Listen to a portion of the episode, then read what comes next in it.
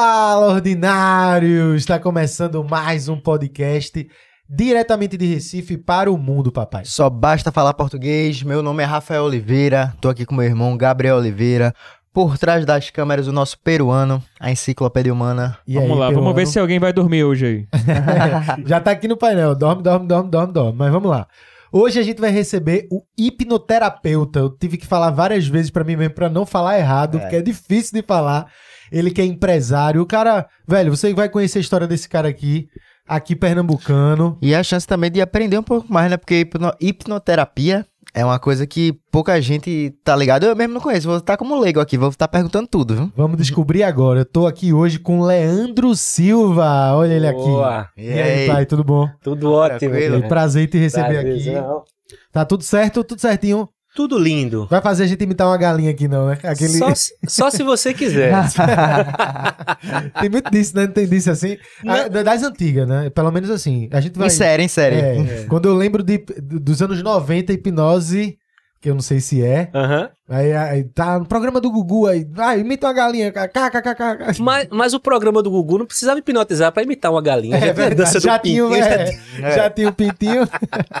Velho, antes de a gente começar, a gente tem que agradecer nossos patrocinadores, Boa. então vou mandar um alô aqui para começar logo com a Volts Motors. Você que não conhece a Volts, fica ligado, são motos elétricas de uma empresa pernambucana para você que já tá cansado de gastar dinheiro com gasolina. Ah, não quero mais, agora eu quero ir pensando no futuro. Moto elétrica, papai. Carrega como se fosse um celular, botou na tomada e foi. E você, ó, ah, vou, vou trabalhar, vai de moto, já deixa carregando lá para dar uma economiazinha tal. Vale muito a pena, você precisa conhecer a Volts Motors, tem vários modelos para você, inclusive tudo integrado no celular. Tu bota música e tem um sonzinho lá no caixinha. A moto, tá, roubaram tua moto, impossível de acontecer em Recife, né? Mas roubaram. Desliga a moto pelo próprio celular, porque é tudo muito integrado. Então fica de olho, o QR Code tá na tela para você, é só você apontar o teu celular ou se estiver assistindo já pelo celular, clica na descrição que você vai ver o linkzinho, vai conhecer o site da Volts e vale muito a pena. A empresa 100% pernambucana valorizando o que é nosso. Tamo junto. É isso aí. Também agradecer a Esportes da Sorte. É, sempre com as melhores cotações. Piscou, pagou, né, Gabriel? É, piscou, é o que pagou. E aí, velho, você pode fazer o seguinte: lá você pode apostar em Série A, Série B, tênis, basquete, todos os esportes. Você pode. Tem uns joguinhos lá, né? Que tem um foguetinho, tem um cara do pênalti. Tem várias coisas que tu pode aproveitar. é, tirar uma graninha lá, assistir uns jogos, dar uma olhada. Eu mesmo, esse final de semana, deu pra ganhar um dinheirinho. Série B teve muito jogo importante. Então vai ser assim até o final do, do ano. Vai ter Copa do Mundo também. Então vai ser a partir de agora, papai. Os últimos três jogos e também a Copa do Mundo vai ser só decisão. Deu pra então, ganhar dinheiro no jogo do esporte? Ah, no jogo do esporte eu perdi. eu gostei no esporte, né? mas os outros compensaram. Compensou. Deu certo. Mas é isso. Então, todo jogo agora é uma decisão. Se liga lá na Esporte da Sorte, faz tua fezinha e é a tua chance de ganhar uma rendinha extra. Tamo junto. O QR Code tá na tela também, é só apontar teu celular, fica de olho, faz tua apostinha. É esporte da sorte, papai. É a melhor que tá tendo. E agradecer a Bocos, nossa grande parceira, Pipoca Bocos, que tá aqui sempre com a gente companheira do Recifense, do Pernambucano, tá em todo lugar, seja no ônibus, no trabalho, filmezinho em casa e até aquele 11 e meia da manhã, ainda chegou a hora do almoço, não chegou, tô esperando, tá aqui nossa companheira Box em todo lugar. É. Então agradecer a Box que tá com a gente na Recife Ordinário já faz muito tempo e também aqui com o nosso podcast, nossa parceirona, obrigado Box, estamos junto, QR Code e as informações também estão na tela para você, beleza? Ah, todo convidado recebe uma caneca especial da agência Capi, que é a que a gente estava conversando aqui Sim. antes, daqui da, da Recife Ordinário. E, claro que você não seria diferente, está aqui sua caneca oh! com o mascote, que é você mesmo. Muito bom. Tiago Artes, olha o artista ali que está ali do outro lado. Oh, o pessoal tá parabéns, tá vendo aí cara. na tela. Sensacional. o pessoal tá vendo, mais um aí, ó. Boa. Se ligou no detalhe aqui, ó? Sim. A bolinha no fundo? Sim, sim, sim, sim, sim. É, meu filho, é a hipnose que é, é, é, a hipnose que a gente sabe o estereótipo da, da hipnose. É o que né? a gente conhece. Que né? a gente conhece. É, que chega Não, na é, gente. É muito louco isso, assim. Vocês estavam falando agora da, da moto elétrica e da interação com o celular e tal, e eu tava pensando. Cara, a gente tá no século XXI. É, eu costumo dizer que a gente tá num momento da história que não existe dúvida. Porque qualquer coisa que você queira tá na, na sua mão. Você vai no, no, Google e diz, ah, acabou até aquela brincadeira, né? De você, ah, Qual é a música, não sei o que, o cara ficava. Não, você vai no, no celular e resolve logo. Eu descobri ontem, dá até pra cantar. Exatamente. Ela vai. Isso. É sério? É. Sério, cara. Disso não. Você Cantar. canta um trechinho da música e ele vai achar o. vai o... identificar. Meu irmão, e aí gente tá, século XXI, é, a- a- as ciências aí bombando, não existe dúvida, é só pegar o celular. E ainda tem gente hoje que tem medo de certas coisas. E a hipnose é uma delas. É, é muito engraçado porque é, antes da dúvida, a primeira coisa que eu lido com as pessoas é o medo. O cara, meu irmão, eu tenho medo. Eu disse, sim. Medo de quê? Não sei. Qual é o medo da galera, hein, velho? O que você imaginar. Só que o, o medo, ele não se sustenta. E eu, por que que não sustenta? É, esse, esse medo da galera, eu resolvo em, em uma pergunta. Uhum. Vocês estão. Há, há, há quanto tempo você já tem o, o, o Recife? A Ordinário? Recife Ordinário vai fazer cinco anos, né? Tá Cinco quatro anos, pronto. É. O podcast tem um. Pronto, Vai vamos fazer. lá. É, vocês já receberam algum material? Ou até já viram na mídia, na televisão, Globo Repórter, Fanta- seja lá onde for, Cardinô, Ah, em qualquer lugar desse, alguém dizer que você cometeu algum crime, ou que fez alguma coisa, ou que sofreu algum tipo de delito porque foi hipnotizado. Não, Não. confesso que não. E qual é o medo? Tu, tu tá entendendo que você para pra pensar assim, porra, é um medo que não se sustenta. E aí a pessoa diz, não, tá, beleza. O que você tem de conceito de hipnose? Onde você viu? Cara, Mas eu vi no filme. Eu vi no Hum. Gugu. Eu vi no Gugu. Vamos falar de filme depois do Gugu.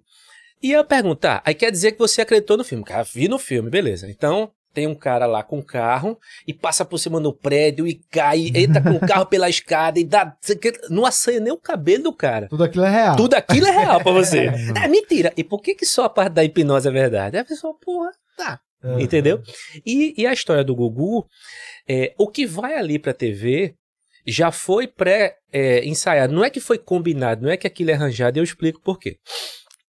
É, pipoca bocos. Uhum. No momento que eu falo isso aqui, imediatamente na sua cabeça não veio a imagem da pipoca? Isso é hipnose. Uhum. Porque, é, a, grosso modo, o que é a hipnose? A hipnose é uma característica natural que todo ser humano tem, tanto na- tão natural quanto respirar, que é de você imaginar e seguir instruções. Qual foi a instrução que eu te dei? Pipoca bocos. Imediatamente você veio, você não precisou se concentrar, você não precisou dormir, nada aconteceu, certo? Isso já é hipnose. Isso, a grosso modo, é hipnose. O que, que a técnica da hipnose faz? É você. Na nossa cabeça, é, existe uma diferença entre memória e lembrança, certo? Qual a essa diferença? Qual a diferença? Aí você pergunta, qual a diferença?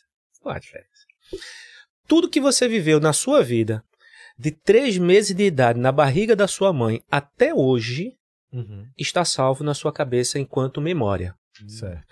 Diga-se de passagem, é, nesse momento aqui, certo? Você está olhando para mim, mas você está ouvindo minha voz, você está sentindo a temperatura, seu organismo está funcionando.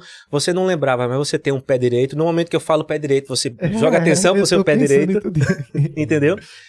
Todas essas informações, o nosso sistema nervoso central ele está captando isso. Então são 11 milhões de informações por segundo, certo?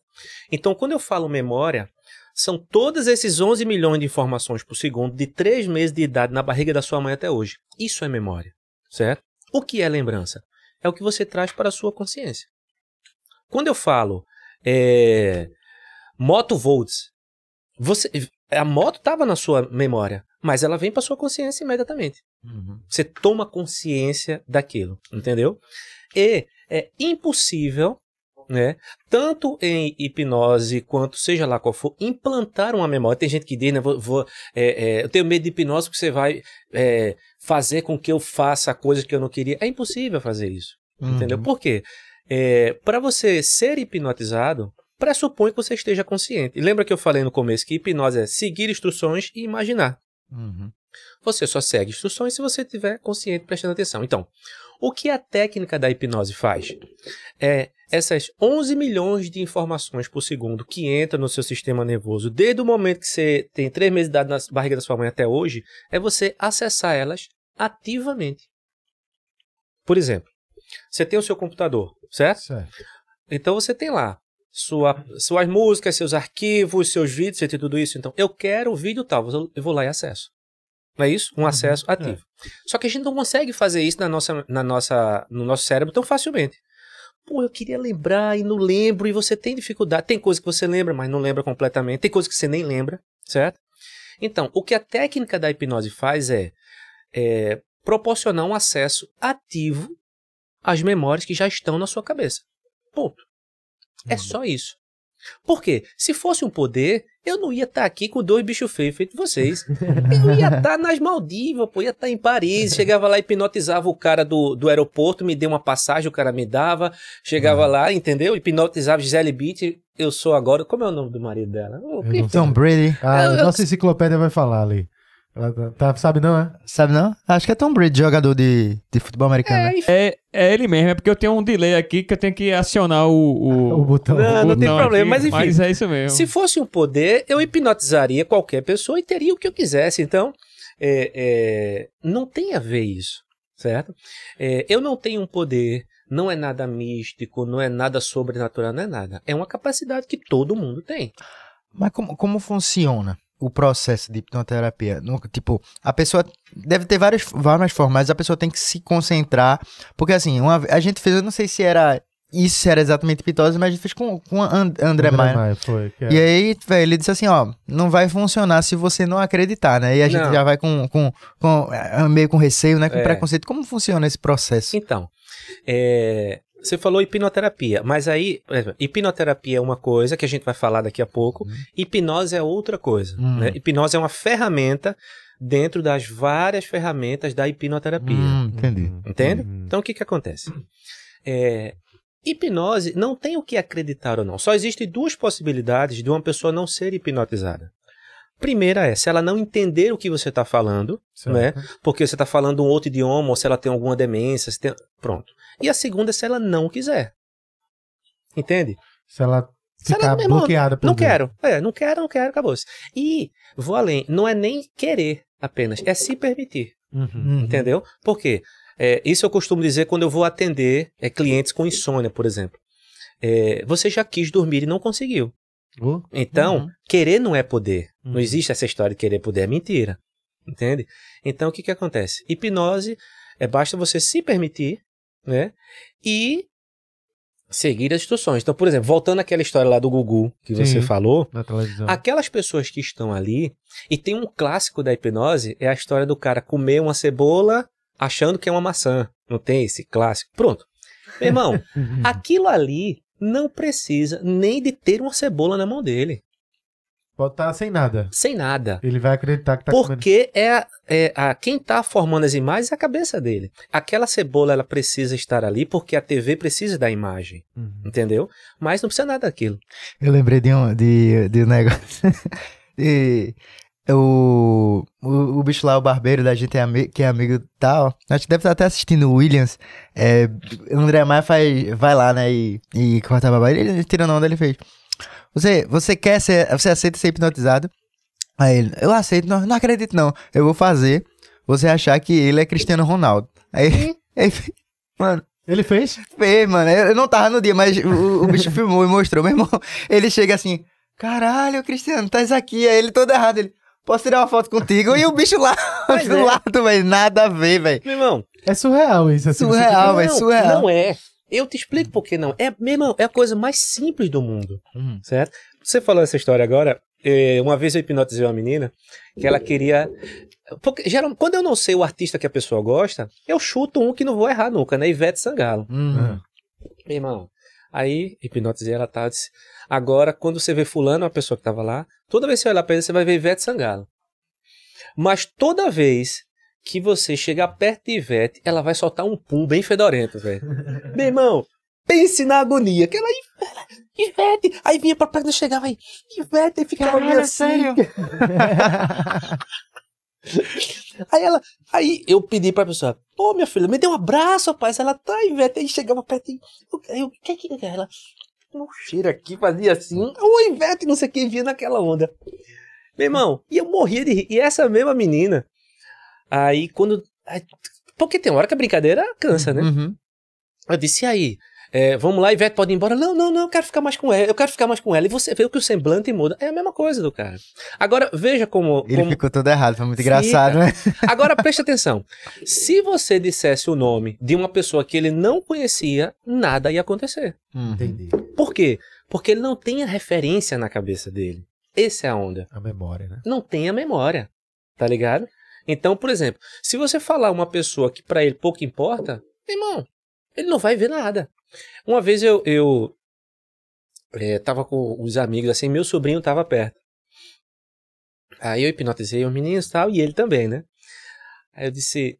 E a hipnose é coisa muito simples. Você dá sugestões. Agora você vai fazer tal coisa, você vai ver tal coisa, enfim. Eu disse: toda vez que eu tocar no seu ombro, você vai levantar e vai gritar Calypso! E vai sentar. Meu irmão, aí eu tocava e ele vinha o ímpeto de fazer, mas ele sentava e começava a rir. Ou seja, não é, não sou eu que controlo. A pessoa ela tem noção de tudo que está acontecendo e ela não vai se expor desde que ela não queira. Entendeu? Pronto. É, por exemplo, o André Maia, o que eu vi ele fazer. Tu conhece o André Maia? Conheço, eu... conheço. Aí eu já, ele já fez, a gente já viajou muito junto e teve um, um período com a galera assim que ele fez com algumas pessoas que eu digo que deram certo, que você vê que aquilo aconteceu e outras não. Comigo, pelo menos eu internamente, eu acredito que eu estava tentando ao máximo possível para que aquilo acontecesse, desse certo comigo. Mas não deu. Por isso que não deu. Por isso que não deu, né? Porque aquela. Eu tava na, até naquela ansiedade. E, e até depois que aconteceu e não deu, eu juro a tu, uh, depois ele vai ver, ele vai ficar puto comigo. Porque eu fiquei com aquela sensação de dizer, meu irmão, será que essa galera tá sendo hipnotizada mesmo? Ou a galera tá tão constrangida que tá fingindo pra não deixar o cara. Isso acontece também. Acontece. Acontece. E aí, pra, pra tirar a prova dos nove, certo? É, tem um teste que eu faço que, por exemplo, ano passado eu participei de uma feira de tatuagem. Uhum. O que, que eu fui fazer lá? É, eu tenho um curso de hipnose que ele é voltado para pessoal, para quem trabalha com dor. Então, tatuagem, uhum. estética, é, enfermeiro, médico, todo mundo que trabalha com dentista. Hum. É, é possível você fazer qualquer procedimento sem precisar de nada químico de nenhum tipo, só com a hipnose. Entendeu? E aí. Vou pedir pra tu uma ajudinha quando Vamos nessa. E aí, onde tá? Na feira, eu hipnotizava a galera no meio da feira pra galera fazer tatuagem na feira. Uhum. Entendeu? E aí, qual é, qual é a, a, a ciência que tem por trás disso? A, a, anestesia, o que, que ela faz? Vamos supor aqui. Vou botar aqui para frente para quem está ali ver. Ó. É. Vamos supor, eu vou fazer um procedimento aqui no dedo. Quando você anestesia esse dedo, o que, que ele faz? Ele corta o impulso nervoso que vai avisar que o meu cérebro, para avisar para o meu cérebro que aqui está tendo alguma coisa nociva, uhum. certo? Uhum. Pronto. Certo. O que, que a hipnose faz? Ela deixa o impulso ir, ela não bloqueia o impulso. Só que quando chega aqui no processamento, diz: não, tá tudo bem. Não precisa se preocupar. Inclusive, isso interfere até na cicatrização. Porque quando o seu sistema nervoso entende que aquilo não é uma agressão, a cicatrização vai ser mais rápida. Entendeu? E aí. Caramba, isso é muito foda, velho. Não é foda, tô dizendo. Mas não é um poder que eu tenho. Entendeu? Por quê? É só eu fazer com que você transforme o seu pensamento em ação. Uhum. Não é Entendi. mística, não é nada, entendeu? Na verdade, eu não tenho nenhum poder. Toda hipnose, na verdade, talvez isso o. o como é o nome? André Maia. O André não tenha explicado. Ah. Toda hipnose é uma auto-hipnose. É você que vai fazer o processo. Então, se não deu certo, não foi porque ele não fez, porque você não se permitiu. Ou seja, você não seguiu as instruções e você não imaginou. Ponto. Me tira uma dúvida. Por exemplo, tu fez isso pra pessoa assim, não sentir dor, sentir menos dor enquanto tá tatuando. Aí tu fez assim e fosse embora. Quanto tempo dura? Assim, a pessoa passa um, o dia todo sem sentir nada? Pronto, isso é uma ótima pergunta que me fizeram lá também. É, uma anestesia normal, ela tem um tempo de duração. Uhum. Né? Então, isso vai depender do quanto a pessoa está ali é, é, envolvido naquilo e depende da dor, depende do. E, se você ficar perto e for aumentando aqui, ali a, a, sugestão e continuando aquilo, pode ficar por horas. Depende muito da pessoa. Uhum. Entendeu? Se tiver. Porque, entenda. É, é você fazer com que o seu cérebro trabalhe para aquilo. É, essa da, da anestesia, é, eu vi que ela é usada muito em situações assim de pessoas que têm alergia à anestesia, tem algum problema assim, ela não pode tomar Isso. A Ela anestesia. hipnose, né? Aí tem os hipnólogos que vão pra hipnotizar a pessoa pra ela não sentir Não sentir dor dor. e fazer a cirurgia. Exatamente. Caralho, mas dá pra fazer É. até uma cirurgia. Cara, Da- é, tem um muito conhecido que é aquele Fábio Puentes. Sabe o Que é o Puentes, cara é. do Dorme, Dorme, Dorme, tá É. ligado?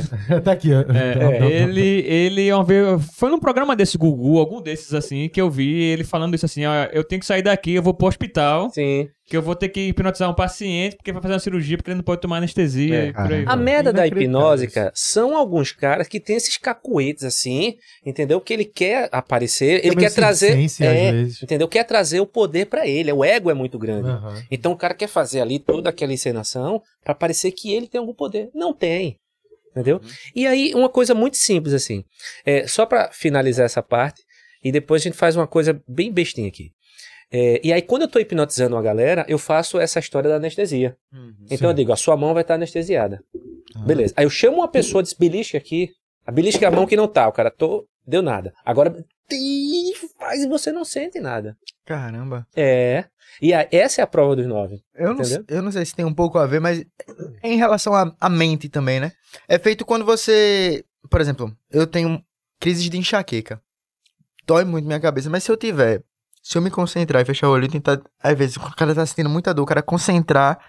Diminui, né? A dor, se você conseguir se concentrar, assim. É, é uma. Às é uma- vezes acontece, pelo menos comigo, né? Às vezes tá doendo muito, eu me concentro assim, paro, respiro devagar e parece que a, parece que a dor diminui, né? É. é uma- então eu, eu não sei se é, tem, tem a ver esse, esse- o lance do procedimento de você fazer sua mente trabalhar para aquilo não doer tanto. Tem, tem. E, e uma coisa engraçada nisso, por exemplo, já aconteceu de você estar indo pra um canto ou jogando e levar uma pancada e só ver depois? Aham. É isso, cara. A sua atenção não tava ali. Você não levou a porra da pancada? Por que, que você não sentiu? Só sente depois, né? Só sente depois, entendeu? Aquela história de o- só sente quando o corpo esfria. Não é quando o corpo esfria, é porque você tá tão enfocado ali em alguma coisa que você não percebe o entorno. Se, se você tivesse focado na queda, tinha doído na hora. Meu irmão, uma dor insuportável, entendeu? E só pra vocês entenderem aqui, o que é um, um- um pequeno. É, é, uma demonstração. Põe as duas mãos pra frente, assim, vocês dois. Isso. Certo? Isso. Escolham uma das duas mãos. Se você quiser, pode fazer isso aí também em casa. Escolha uma das duas mãos e põe a palma pra cima. Uma das duas, escolha uma. Isso. Olhos abertos ou fechados, tanto faz. Você vai imaginar, imaginar que na sua mão, que está com a palma pra cima, eu coloquei cinco livros. Imagine que eu coloquei cinco livros muito pesados na sua mão que está com a palma para cima. E começa a ficar, ficar difícil segurar. Na sua mão que está com a palma para baixo, eu coloquei uns balões de gazélio. E eles começam a flutuar, são balões leves, começam a ficar muito altos. Agora eu não sou uma pessoa legal, botei mais dois livros. Imagine que agora tem sete livros na sua mão. Começa a ficar insuportável segurar. O seu braço dói. Dói você não consegue segurar os livros. Quanto mais pesa os livros, mais os balões sobem, os balões são coloridos. E agora eu botei mais dois livros na sua mão. Tem nove livros, tá insuportável segurar o livro. Pode abrir os olhos e pode baixar as mãos. Olha a diferença da sua mão. Ah, Caralho. entendi. E eu tava sentindo realmente. Você Pode vai baixar, falando, pode baixar. vai, vai baixar, um peso mesmo. Caralho, que viagem. Cara, Mas vê, Qual, qual mão pesou mais? A que você imaginou que estava com os livro, livros com ou com os balões? imaginei. Com os livros. Tinha livro na sua mão? não. Não. Não. Os livros que vocês imaginaram foram os que eu quis ou os que vocês quiseram? Os que eu quis. Que você quis, eu, lembrei da- livro. eu lembrei dos meus livros do colégio. Pronto. Você pode lembrar do que você quis, entendeu? É, pararam de me ouvir. Não. Perderam a concentração. Foram abduzidos por extraterrestres. Não. dormiram. Se naquele momento eu pedisse pra vocês saírem aqui, sair batendo todo mundo, quebrando o carro, feito aquele joguinho como é que o cara entra na porta e lasca GTA. GTA. GTA. Vocês fariam isso? Não. Não. Mas se ao mesmo tempo eu pedisse pra vocês passar todo o dinheiro pra minha conta, dinheiro de vocês e da empresa e tudo pra minha conta, inclusive a senha do Instagram do Ordinário, vocês passariam isso pra mim? Não. Não. Provavelmente não. Então, quem estava no controle? Eu ou vocês? A gente. A gente. Isso é hipnose, mano. Mas e os casos mais extremos, assim? É a mesma vê? coisa. Por exemplo, da cirurgia eu fiquei assustado até agora. Tipo, o cara chegar, levar um corte na barriga, Cara, sendo cirurgiado e não sentir a dor, não sente. não sente. E eu vou velho. dizer mais a você. É, na história da hipnose, certo? No isso antes de Freud ainda, né? Quando, quando descobriram ali, não a hipnose em si, a, a questão da, da compreensão da hipnose, ela foi construída por médicos, inclusive, Hum, né? O, o uso da hipnose foi, foi feito por médicos. É, tem um cara que não lembro, não me recordo o nome agora, mas ele, na época, ele fez 3 mil cirurgias de hidrocélise na Índia, só com a hipnose. Caramba, velho. Calma. Só com a hipnose. Uma pergunta que eu tenho é, a- essa galera que é faqui tem a ver, tem uma conexão com a hipnose, que é aqueles cara que dorme na cama de prego, É, que anda, mandou, anda em é, cima tem do vidro, caco de Tem. vidro, essas coisas Porque, assim. primeiro, toda hipnose é uma auto-hipnose. O que eu fiz aqui, eu sugeri, se vocês quisessem, não tinha que passar porra de livro, meu irmão. Entendeu? Ou em algum momento, ver aqui, eita, o livro da escola quando eu tinha. E o nosso pensamento, ele vai embora. Aham. Né? Eita, meu irmão, na escola, quando tinha aquele livro que tinha professora, que aquela professora usava uma roupa e o cara. E vai embora. O que a técnica da hipnose faz é trazer você para cá. Eu quero que você se concentre no peso do livro. Entendeu? No momento que você segue a instrução, que imagina, aquilo se torna real. Porque a nossa cabeça, ela não tem diferença de imaginação e realidade. Tanto é que quando a pessoa tem fobia. Vocês conhecem alguém que tem fobia?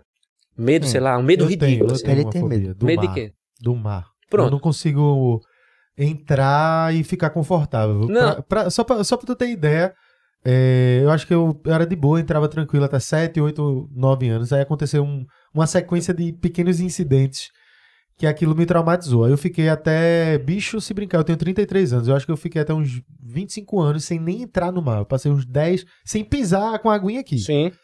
E aí, com o tempo, eu, pô, vai ficando velho, eu tô com 33, indo pros cantos, eu falei, caramba, eu tenho que aproveitar.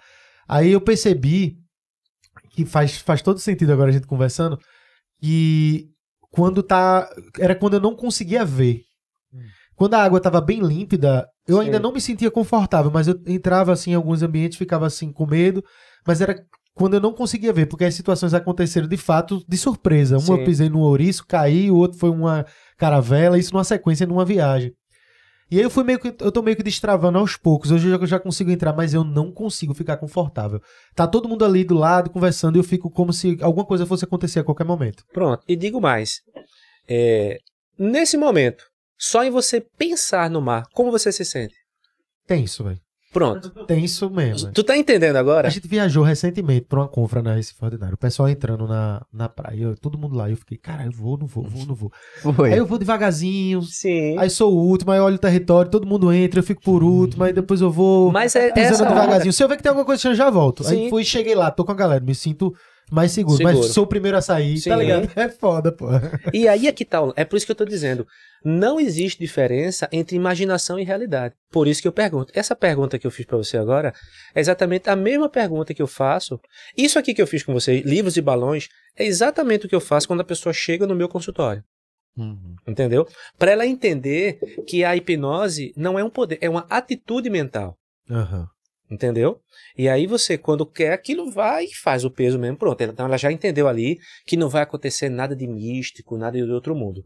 E a fobia é isso que eu pergunto. Hum. Por exemplo, como você se sente agora pensando em tal coisa? Já dá uma angústia, velho. Dá. Entende? Essa é onda. Porque a nossa cabeça não tem diferença. Imaginação é a mesma coisa. Tudo é a mesma coisa. Então, e outra coisa, não tem temporalidade. Você percebe que o que você passou foi quando você era criança. É, E Uhum. por que danado isso ainda lhe incomoda? pois é. Entende? Tem como resolver esses traumas de infância? Aí é onde a gente entra na hipnoterapia. Hum. Que já é- seria, como tu falou, seria já a hipnose é um É uma das, ferramenta. Uma das ferramentas da Isso, hipnoterapia, né? isso.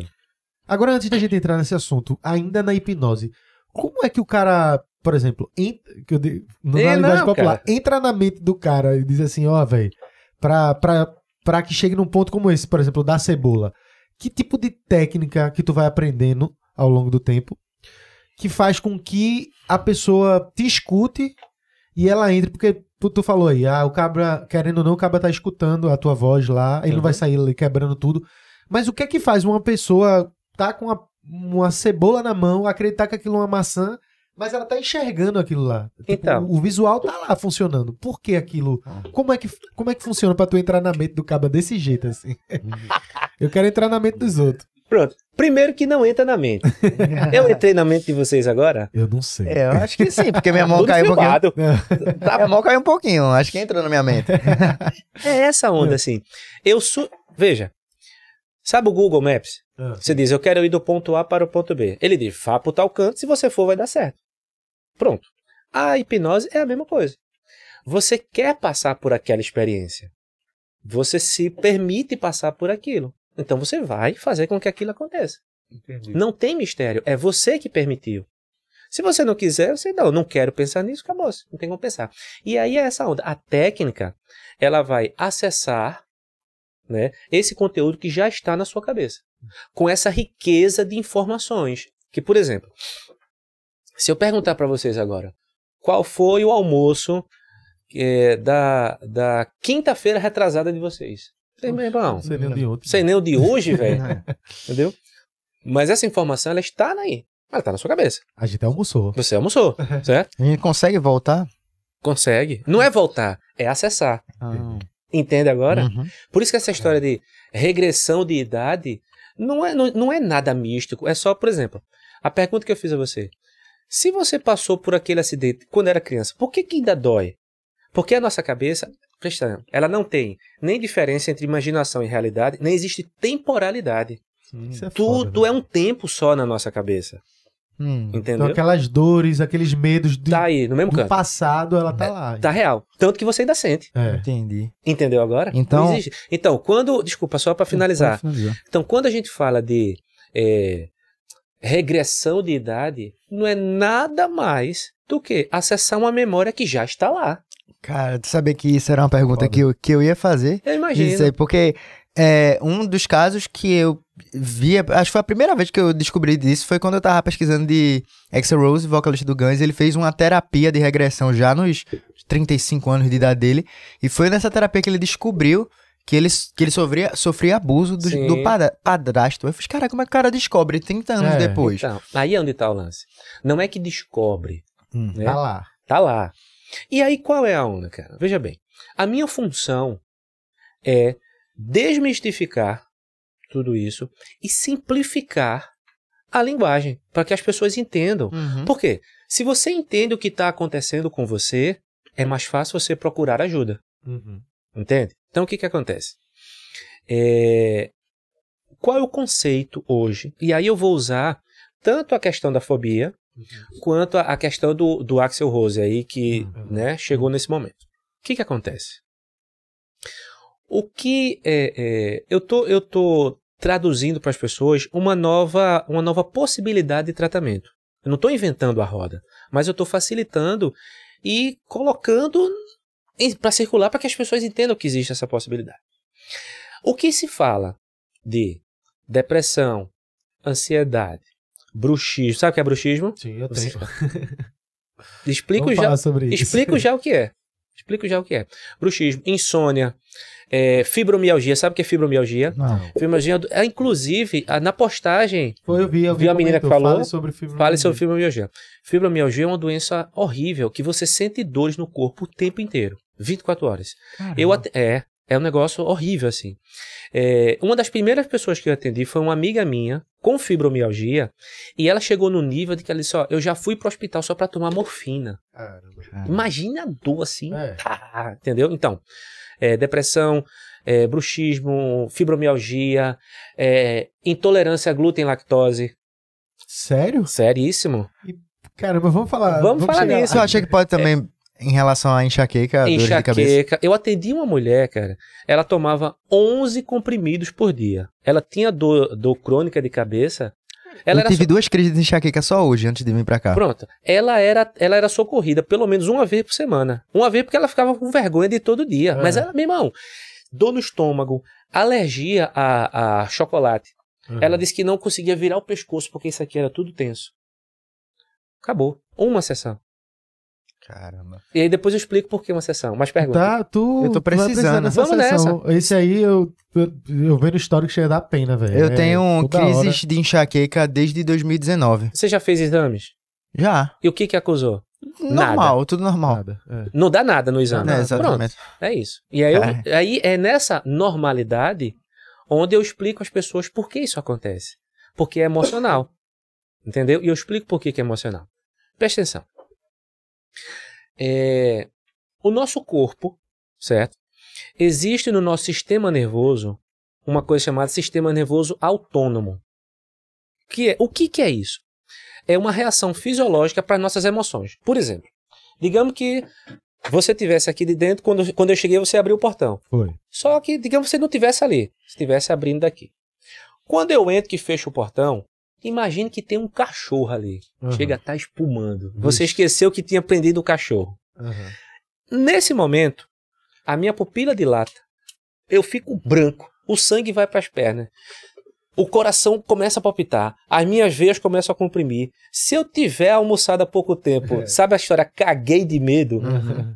Aquilo desce, Uhum. certo? Você sente um frio na barriga, você fica tenso, o coração, e você. Tudo isso por uma ide- identificação visual, né? Que você. Tudo isso em menos de meio segundo. Caramba. É, mas Não é assim que acontece é, quando é. você toma um susto? O medo, né? O medo. Então, isso se chama sistema nervoso autônomo. Por que, que ele é autônomo? Porque a gente não controla, certo? Então, essas reações, o que, que é sistema nervoso autônomo? É uma programação que a gente tem no corpo para nos salvar. Então, chama sistema de luta ou fuga. Por quê? Ele pega o... Por que, que você fica pálido? Por que, que você sente um frio na barriga? Porque o sangue ele sai dessas áreas menos importantes e vai para as pernas para você correr. Caramba. que Entendeu? isso. Por que, que aumenta? Por que, que a, gente, a temperatura cai do nosso corpo? Porque a gente vai ter que fazer esforço. Então, para equilibrar. E, e Hum. tudo isso é automático. A gente não, não dá conta disso. O coração começa a palpitar, não bate forte quando a gente toma um Bate. susto. As veias, para que isso aconteça, as veias comprimem, então aumenta a nossa pressão também. Certo? E isso a gente não controla. O que, que acontece? Segura essa informação aí, tá? O que é um trauma? Vamos supor, é possível que o seu medo da, da, do mar não tenha nada a ver com o mar. De todas as pessoas que eu já atendi com fobia, apenas uma, o medo dela é, tinha a ver de fato com fobia. Mas todas as não tinha nada a ver com o objeto fóbico. Nada, nada, nada, nada, nada. Por que, que isso acontece? Vamos supor o seguinte. Imagine que é, uma criança tá ali, uma criancinha de 3, 4 anos, de repente vem uma barata, vamos supor. Criança não sabe, para que ela é só tal. E tem um adulto e pega, ai meu Deus, sai daqui, isso aqui, isso aqui nojento tal. A criança vai, opa, para isso aqui eu vou reagir desse jeito. Ela vai tomar um susto, porque. Então, é, e vai passar a agir daquele jeito. Certo? Certo. Digamos que, numa segunda situação, segura essa aí, vem- a, a baratinha realmente entra na roupa dela. Ela toma um susto e tem medo ali. Certo? No momento que ela tem medo, ela fica tensa. É uma outra possibilidade. Como ela. Nas duas situações, agora uma terceira situação. Digamos que a criança está aqui, o pai e a mãe estão brigando ali, no maior estresse do mundo tal, e passa uma baratinha aqui. Como a nossa mente não é lógica, ela pode associar aquela barata a essa emoção que ela sentiu. Que o problema não é o fato, entende? É a emoção que você sente. Só existem dois tipos de emoção: a emoção de valência negativa e positiva. O que é sentimento? É quando você dá nome à emoção. Entendi. Entendeu? Então, emoção de valência negativa alta. É medo, é pânico, é terror, é raiva. Emoção de valência negativa baixa. Tristeza, é angústia, depressão. É, são, é uma emoção ruim que você quer se afastar daquilo e ela pode alterar num sistema de, de lhe ativar ou de lhe colocar para baixo. E a valência positiva é coisas boas. Então, felicidade, alegria, empolgação, certo? Ou calma, tranquilidade, Entendi. entendeu? Então, o que que acontece? Foda. Não é? Foda. Então, o que que acontece? Nós somos seres... E aí, uma pergunta para vocês. O que move a nossa vida é o que a gente pensa ou o que a gente sente? O que a gente sente. Não, o que a gente pensa, né? Não, não sei. Não, não, não. É, agora eu fiquei confuso, porque depende do momento. Hoje eu tô muito no que eu sinto, mas eu já fui mais pela razão. Certo. O que É. você acha, Rafa? Pode repetir de novo? O que você acha que move a nossa vida, que Hum. faz com que a gente tome decisões? Hum. É o que a gente pensa ou o que a gente sente? Eu ainda acho que é o que a gente sente. Eu acho que é o que a gente Não tem, não tem medo de errar. Simplesmente acho que Vai fale. ter pensa. nota não, vai ter Acho que, nota gente, não. acho que é o que a gente pensa. Pensa, pronto, veja só. Se fosse o que a gente pensasse, você iria entrar na água tranquilamente.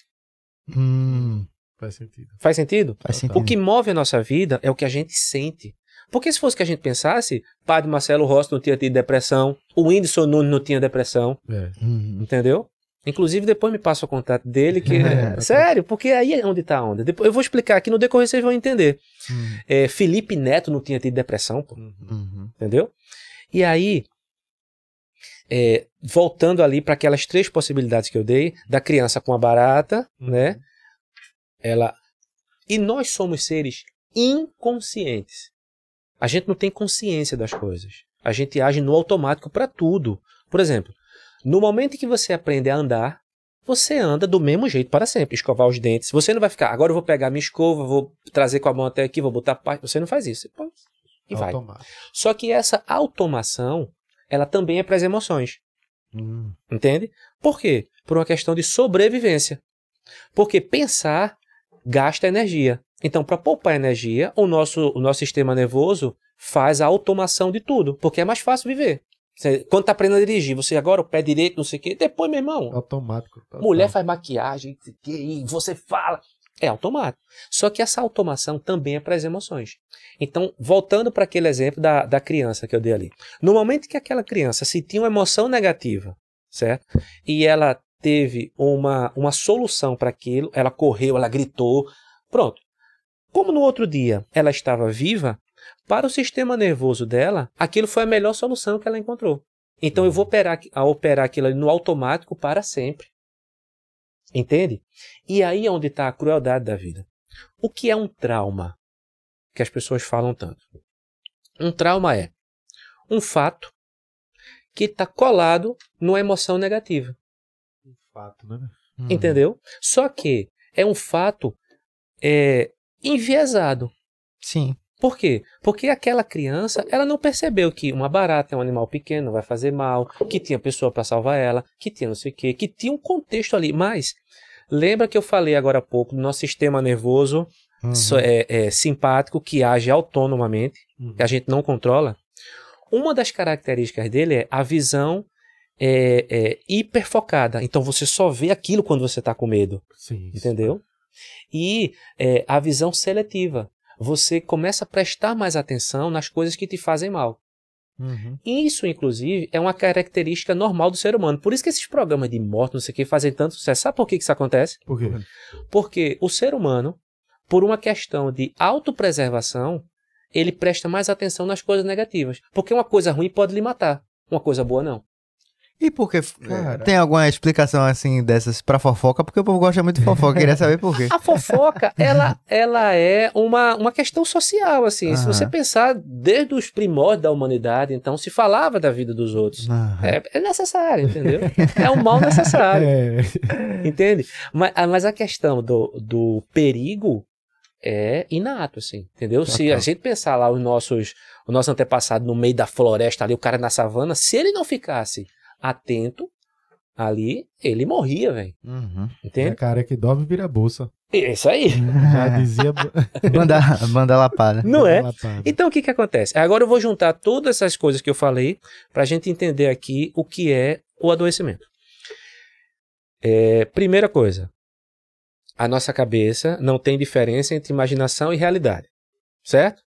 Segunda informação, não existe temporalidade, ou seja, passado, presente e futuro, é tudo uma coisa só, ok? Ok.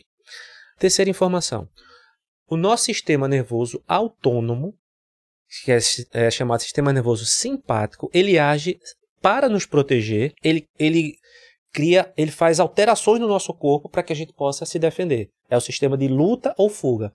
Certo. Ou ele ativa e você vai para cima, ou você corre com medo, certo?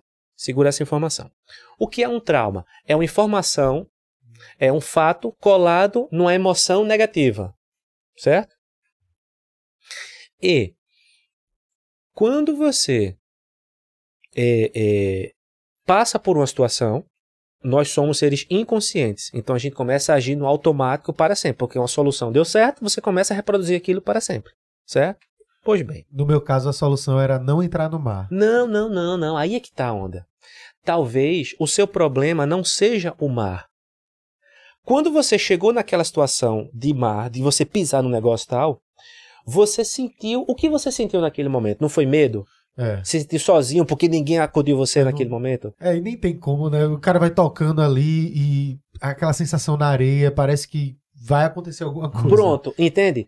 É possível que essa sensação que você sentiu de medo, de se sentir sozinho, de estar em perigo, isso já tenha passado por você em algum momento. Quando ela se repete e você está no mar, a sua cabeça associa essa emoção negativa àquela situação. Uhum. Caralho, isso é muito foda. Faz sentido o que eu estou te falando? porra. Faz, faz. E aí, quando você pensa no mar, que é o que ficou o fato Aham. Colado na emoção negativa, Uhum. entendeu? Quando você pensa, o que você sente? Angústia. Você sente medo, você sente tristeza, você sente um, um misto de coisas que você vai dar um nome social para explicar para as pessoas. Mas nem você entende direito, porque é um monte de coisa passando em você. Só é uma coisa ruim que você quer se afastar. É. Faz sentido o que eu tô falando? Faz, velho. Pronto. E aí, é, o que é o adoecimento? Por exemplo, o que é a depressão? A depressão é um grupo de sintomas. Você sente uma tristeza, você não sabe por quê. Você tem é, descontrole de sono, você dorme demais ou você dorme de menos. Você tem descontrole alimentar, você come demais ou come. Você tem uma sensação de que é, a vida não faz sentido, de que você não é útil. Né? O que é uma crise de ansiedade? A crise de ansiedade é o seguinte: ansiedade, medo, dor são características naturais do ser humano. É normal, é bom sentir, certo? Até porque, por exemplo, uma dor, ela não é ruim em si. Uma dor é um sinal de que alguma coisa está errada. Quando você sente dor no dente, o problema não é a dor, é que o teu dente está ferrado. Uhum. Você tem que cuidar do dente. Isso. Então, a dor não é a coisa ruim. O que, que acontece? Ansiedade é normal. Se eu chegar para você e disser assim, ó, amanhã vocês dois vão receber 200 mil reais. Meu irmão, vocês vão ficar ansiosos. Uhum. Que massa, vou receber isso aqui. Isso é ansiedade. Só que a sensação, a emoção que isso te causa é uma emoção boa. Você não quer que aquilo vá embora, certo? Uhum. Mas se a crise de ansiedade é quando você só consegue imaginar uma coisa negativa, um desfecho ruim para tudo, mesmo sem sentido. E é- você sente uma angústia aqui dentro do negócio. Então não tem a ver com o fato, tem a ver com a tua sensação aqui dentro. Faz sentido o que eu estou falando? Faz. Faz. Faz. E a ansiedade, ela é a capacidade de você se preparar para o futuro, para o que vai acontecer.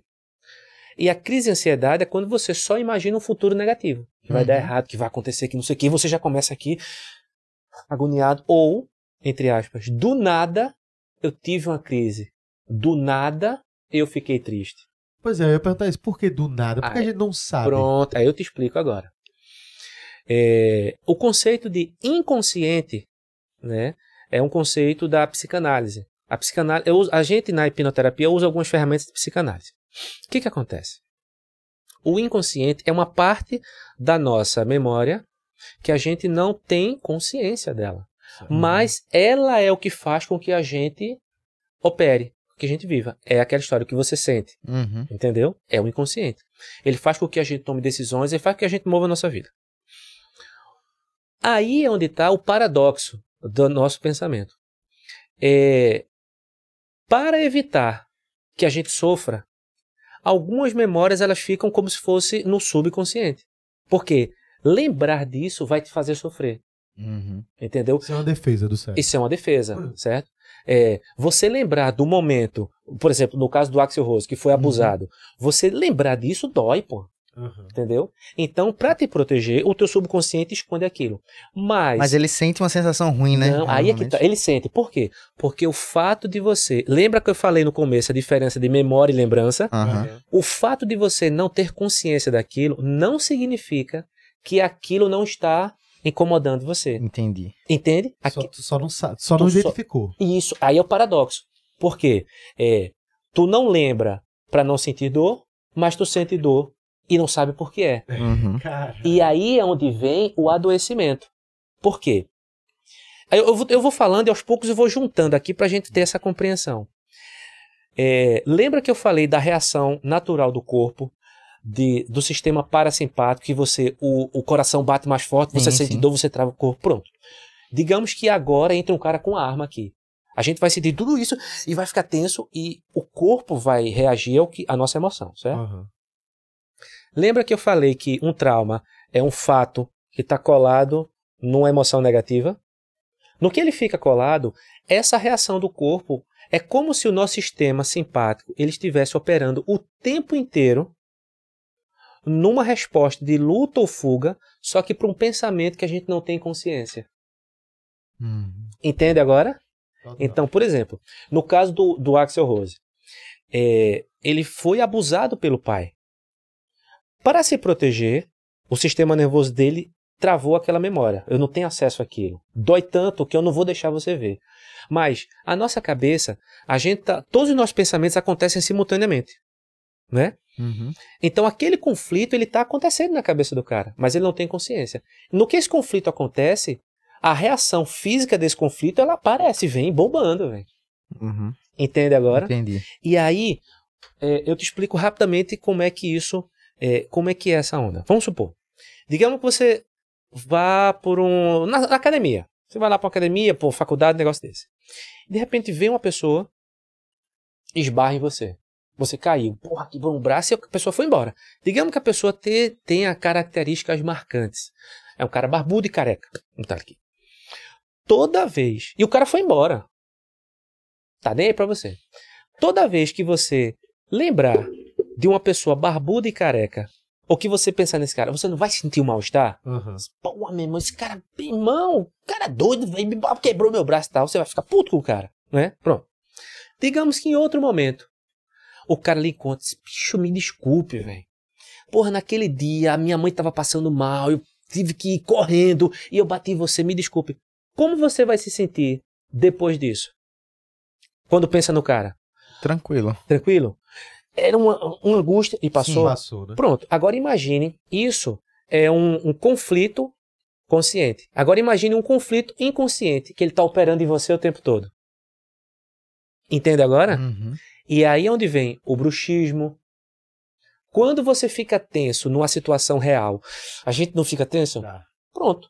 Você tá vendo ali. O- Inclusive, eu já percebi eu fazendo, assim, não dormindo, velho. Eita porra. É bruxismo diário. Solto. Uhum. Tu entende?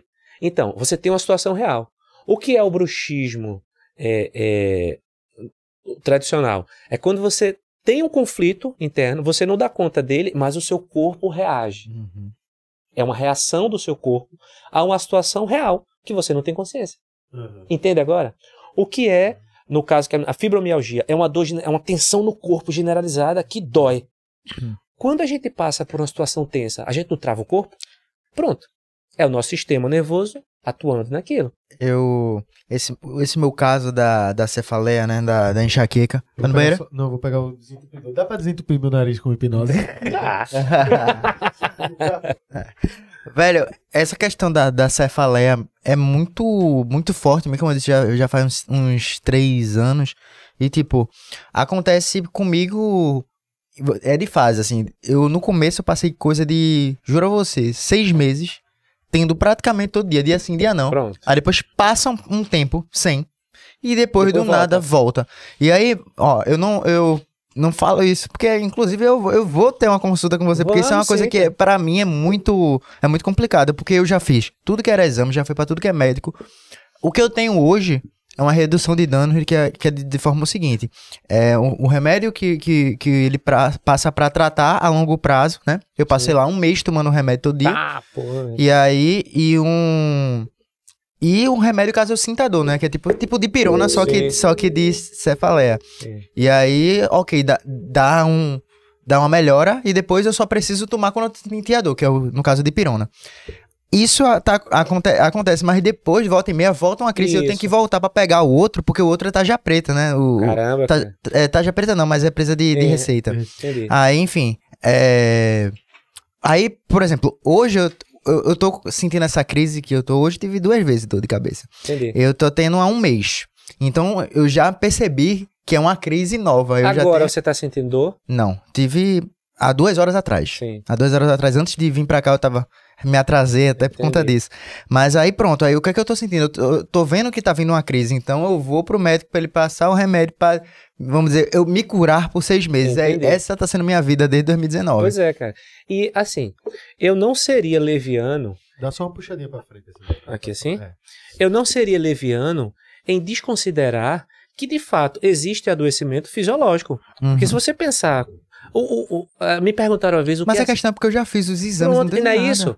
Entenda. Me perguntaram uma vez o que é sorte. Eu disse, meu irmão, sorte é estar tá vivo. Uhum. Porque se você parar para pensar quantas coisas estão funcionando no nosso corpo aqui, e se uma der um erro, a gente morre. Uhum. Então sorte é estar tá vivo, véio, sabe? Então não estou desconsiderando o adoecimento físico, ok. Mas qual é o adoecimento fisiológico de um medo, por exemplo? de uma fobia. Não faz sentido, né? Então, o meu, a minha luta toda assim é exatamente para que a gente possa ter uma outra possibilidade de tratamento. Como essa, por exemplo. Você vai no dentista, ele diz: "Ah, bruxismo, vá fazer terapia". Mas que terapia? Se se não é o que eu penso, é o que eu tô sentindo, eu não dou conta disso. Uhum. Sabe como é? E aí, cara, voltando é, o que, que a hipnoterapia faz? Eu falei um monte de coisa, agora eu vou juntar tudo aqui. Né? Qual é o processo? A hipnose ela vai funcionar. Lembra que eu falei que a hipnose é um acesso ativo ao conteúdo que já está na sua mente? Uhum. Pronto, eu vou te ajudar a trazer uma memória para o teu consciente. Então, a hipnose ela vai funcionar como se fosse um bisturi para mim. Então, vou, vou te ajudar a trazer essa dor. No momento que essa dor vem, eu vou fazer é, uma mediação de conflitos. Lembra que eu dei o exemplo aqui do cara, quando o cara chega que se desculpa para você e tal, você fica bem? Pronto. Quando você traz esse, esse conflito, eu vou fazer uma mediação do conflito, que é o que você sente, que é, é uma emoção, ela não existe por si só. Se eu disser para você aqui, raiva, você tá. Agora, raiva de quê? Raiva de alguém, raiva de alguma coisa, entendeu? Então, o que a terapia faz é, quando você traz esse conflito, pronto, eu vou dar um exemplo aqui, de casos que eu atendi, e na minha palestra eu uso esse exemplo. Tá. Né? Eu dou dois exemplos, para que a pessoa entenda como é construída essa automação emocional que gera o adoecimento. Eu atendi uma menina que ela tinha prisão de ventre. E, meu irmão, tudo que você imaginar de exame ela já fez. Tudo. E ela disse: Ó, teve uma época que eu passei 15 dias sem ir no banheiro. Imagina o sofrimento. Caralho, velho. Pois é. Na terapia, o que, que a gente descobre? Que ela era abusada pelo pai aos dois anos de idade no banheiro. O que, que acontece? Porra, mano. É louco. Aí o que, que acontece? O sistema nervoso dela, para se proteger, ele fez uma associação. E a gente, como é que faz? Como é que. Meu irmão, a nossa cabeça, ela não é reta, ela é avulsa, né? Então, para se proteger, o sistema nervoso dela associou o banheiro a um lugar perigoso. Caramba. O que é que o corpo fez? Travou. Uhum. Entende? Essa é, é impressionante, mas é isso que, que acontece. E aí eu atendi, um, e aí onde está o lance? O adoecimento, ele não é por si só. Existe todo o entorno. Então, por exemplo, essa menina, ela tinha dificuldade de relacionamento, ela não se sentia muito bem quando falava com o pai. Porra, eu amo meu pai, mas é um negócio, tem um negócio aqui que ainda me incomoda. Tu entende? Então, ela não tinha uma boa relação com comida. Por quê? Porque, pô, comer para ela é um sofrimento. Porque o que entra tem que sair, velho. É. Entende? E aí, é, são vários aspectos. O adoecimento, ele é só um aspecto que a gente percebe. Mas você tem várias coisas ali. Vai, vai crescendo. Vai né? crescendo, entendeu? E outro caso foi de bruxismo, que eu atendi. Ele era, ele, quando tinha tipo 7, 8 anos, né? O tio dele era um pouco mais velho, tinha 17, 18. Vê que, meu irmão, ele dormindo, e aí o tio dele ficava embaixo da cama. Quando ele acordava de vez em quando, o tio dele pegava e dava um susto nele, ficava puto com isso, velho. Pronto. Quando ele dormia, ele já dormia tenso. E o fato de você dormir não significa que aquele pensamento não vai embora, aquilo fica. Então ele dormia tenso com aquilo ali e trincava os dentes. Entende? E é essa onda. Na terapia, a gente traz isso para a, a sessão, né? Aí tem a técnica de você fazer com que aquela pessoa acesse aquilo ali. Quando ela traz, O que, é, o que é a terapia em si? É eu fazer essa mediação do conflito. É aquela emoção negativa que está ligada numa cena, certo? Num fato ali. Daquele. eh, Tem, tem essa história, cuide da sua criança interior. Uhum. É essa história, entendeu? Uhum. É como se a gente ficasse aprisionado num fragmento do tempo ruim. Entendeu? E aquilo a gente leva para o resto da vida. Aí, o que, é que a terapia faz? É você entender aquilo ali, fazer com que aquela, aquela sua parte criança entenda que aquilo não tem problema. Porque você já assistiu aquele filme fragmentado? Sim. Uhum. Pronto, aquilo ali é uma, é uma figura de imagem do que nós somos. Nós somos partes de pessoas que convivemos. Uhum. Então, por exemplo, quando você pensa, porra, eu não vou pegar esse dinheiro aqui escondido. Isso aí foi um comando que você recebeu. É como se a sua mãe ou seu pai estivesse falando, não pegue se você pega não sei o quê. Uhum. Não é assim que acontece? E você, quando escolhe um caminho, não existe é, é, escolha, não existe razão, não existe escolha racional. Você tem um- dois caminhos aqui. Tem um claro e um escuro. Você vai por qual? O que Hum. você escolhe? Eu, claro. Por quê? Porque você acha que aquele é o. Pelo seu histórico, É entendeu? que você é, admite como seguro, né? Tipo, Isso. esse- esse Quando lado- você esse vai fazer seguro. uma conta aqui na sua cabeça, o que tem a respeito, o que eu conheço a respeito de lugares claros, o que tem a respeito de lugares escuros? Ah, a probabilidade é melhor. Uhum. Aí você vai. É. Não existe é, é, razão, tudo é emoção, certo? Então o que que acontece? É esse processamento. E aí na terapia a gente faz com que o cliente traga isso, a gente resolve esse conflito emocional, né?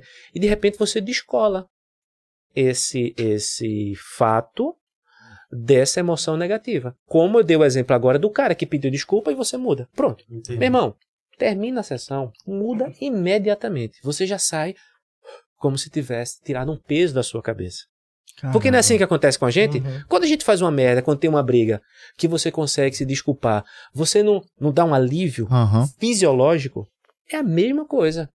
Agora entenda que é um conflito que foi há muito tempo, quando é uma criança que você não tinha ali condição de entender, né, cognitivamente o que estava acontecendo, você se tranca naquilo, você automatiza aquilo e aquilo vai sendo reforçado ao longo da vida, entende? Então, por exemplo, o cara que tem fobia social, não é porque na infância, esse cara que que a- a- é, que tem o bruxismo, não é porque o tio fazia aquilo somente.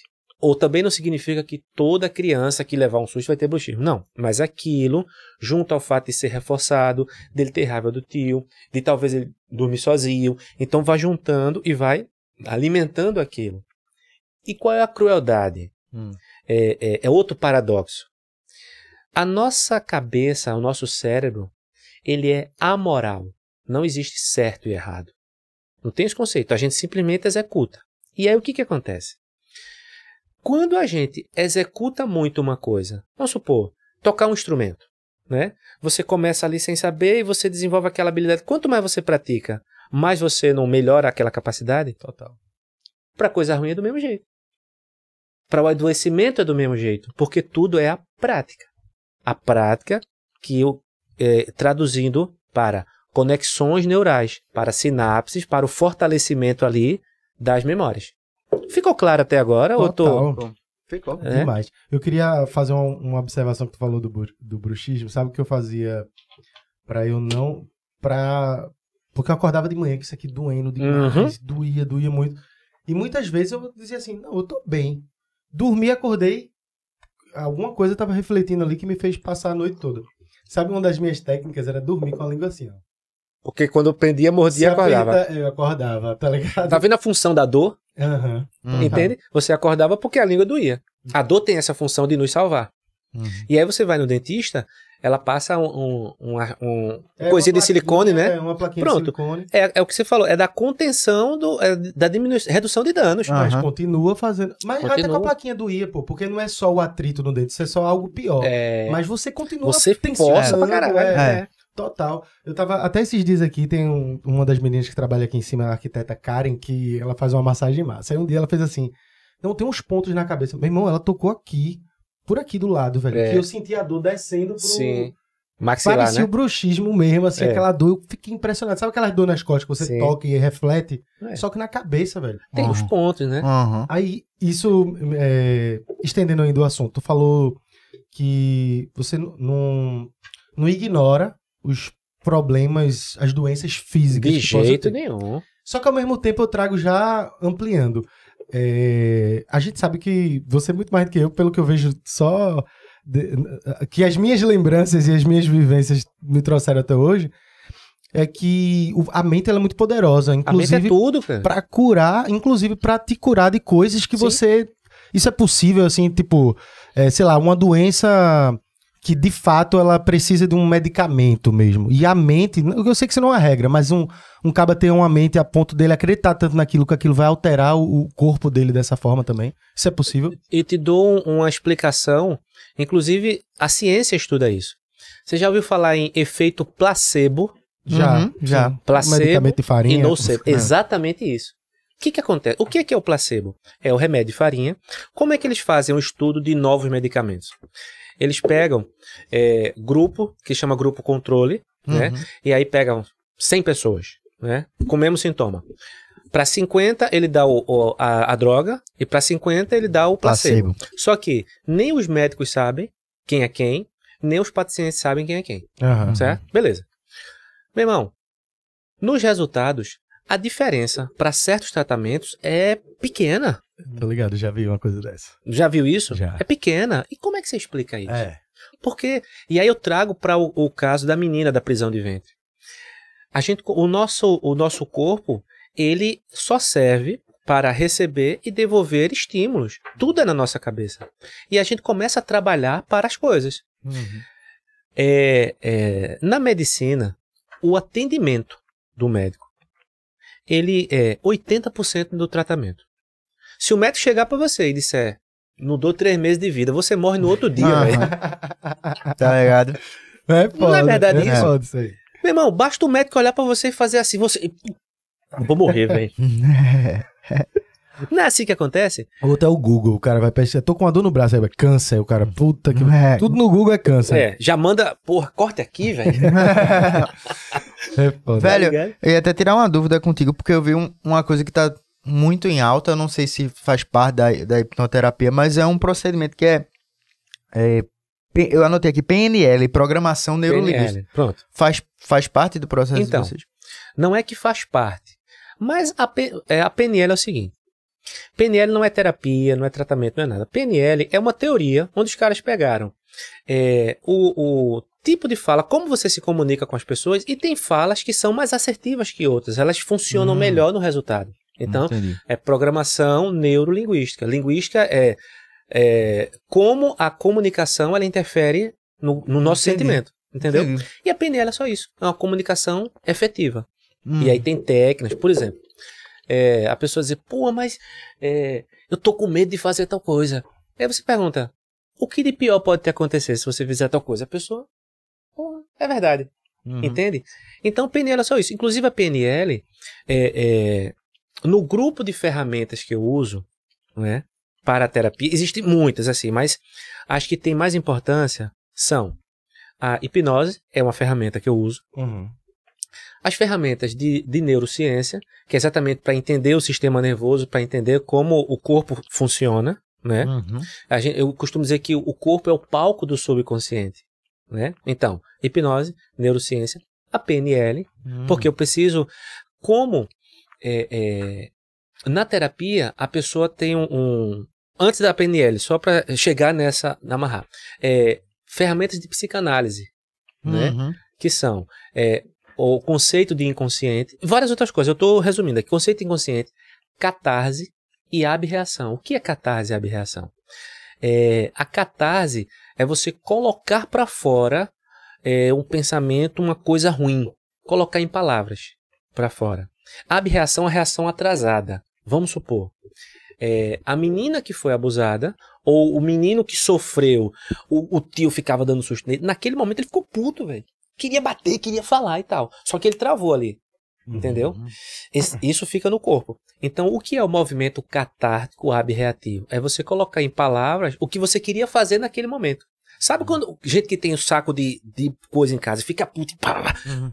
você relaxa? É mais ou menos nesse movimento. Então, uhum. ferramentas de psicanálise, ferramenta de PNL, que é para fazer essa intermediação, esse conflito, quando tem duas pessoas brigando, você não precisa, porra, peraí, pô. Ah, ó, escuta, você não precisa fazer essa mediação. Pronto. Então a PNL vai servir para isso. Hum, entendi. Entendeu? A PNL. Pode continuar. Não, pode falar. Não, é só porque eu falei, porque tem um amigo meu que ele foi para um. Eu, não sei como é que é, passou. Master um, de PNL, é. Alguma coisa que passou um final de semana. Sim, sim, e sim, ele. Sim. Meu irmão, ele, ele teve uma mudança, uma virada de chave da vida dele, que ele fica chamando todo mundo. Ele, ele, ele liga pra me liga pros meus amigos, bora, vocês têm que fazer, tem que fazer. E desde que ele virou assim, uhum.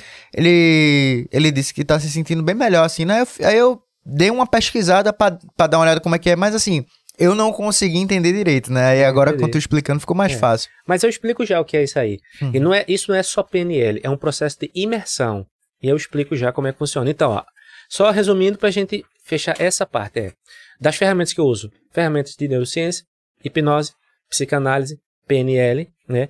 Uma técnica chamada TCC, é terapia comportamental cognitiva. Por quê? O ser humano, ele tem necessidades e ele cria hábitos em decorrência dessa necessidade. Então eu preciso entender esses hábitos para poder entender como ele processa, como esses hábitos geram o adoecimento, e eu faço o caminho reverso. O sintoma, que é o que chama de adoecimento, o hábito e a causa. Uhum. Entende? Que é o trauma, né? E psicodrama, ferramentas de psicodrama. O que é o psicodrama? Quando eu falo aqui, é, uma raiva, uma emoção, ela não existe por si só. Ela está sempre ligada a alguém ou alguma coisa, né? Então, quando eu faço esse esse cliente trazer, eu tenho raiva do meu pai, eu tenho raiva do não sei o quê, raiva da minha mãe. Quando eu trago essas pessoas para a terapia, essas pessoas entre aspas, né? essas emoções que estão ligadas a essa pessoa, é como se fizesse uma dramatização mental. Entendi. Entendeu? E isso ajuda você a entender ali o jogo da sua mente, né? E o que o seu amigo fez é, uma, é, uma, é um processo que chama de imersão. Né? É então mesmo. você passa um fim de semana de várias atividades e coisas difíceis e você faz aqui. Isso é muito bacana. Mas a base disso é simples. É você. É autoconhecimento. Uhum. Isso, não, ele, ele se engajou tanto nisso aí, vou até falar o nome, é Santos, Santos Júnior, ele deve estar assistindo. Ele se engajou tanto nisso aí que eu, eu cheguei na casa dele e tava estudando PNL. É sensacional. Ele fez curso, tá fazendo curso, assim, então, fiz, então não foi é. só a imersão, sabe? Isso. Eu fiz formação em PNL também, né, entre várias outras coisas. Mas é isso, assim, é você... Porque, pense comigo, a gente não olha para dentro. Uhum. E, e, é interessante porque quando a pessoa me procura para fazer a terapia, eu mando um questionário de anamnese e tem várias perguntas, né? Só que aquilo serve muito mais para a pessoa do que para mim. Porque, por exemplo, quantas vezes você já se perguntou, é, você tem dificuldade para aproveitar suas férias? Uhum. É, você é uma pessoa compulsiva? É, de 0 a 10, quanto você considera a sua vida? Cara, que pergunta, hein? Tu tá entendendo? Quanto tempo? Por, por isso que as terapias são, são imprescindíveis, assim. E eu costumo dizer, meu irmão, quando você quer aprender, todo mundo sabe comer, mas quando você quer aprender a comer bem, você não vai no nutricionista? Uhum. Uhum. Todo mundo sabe caminhar, mas quando você quer fazer uma caminhada funcional que, que realmente sirva, você vai procurar um profissional de educação física. Uhum. Não é porque a gente tá vivo que a gente sabe viver. Você tem que fazer terapia, pô. Entende? E aí é onde está o lance. Qual a diferença das terapias tradicionais como a psicologia, como até a própria psicanálise, como tudo isso. A psicanálise um pouco mais profundo, mas elas operam no nível do que a gente pensa. Lembra que eu falei aqui, uhum. o que move a nossa vida é o que a gente pensa ou o que a gente sente? Uhum. Né? Então, a maioria das terapias, ela operam no nível consciente, no que você pensa. Só que o adoecimento, na grande maioria das vezes, está no que você sente. Entende? Então, não é que a hipnoterapia ela seja melhor ou pior que outras terapias. É que ela vai resolver essa tua necessidade, que gera hábito, que gera adoecimento. No momento que você resolve esse conflito aqui, todo o resto vai funcionar. É aí, é onde. Aí querer é poder.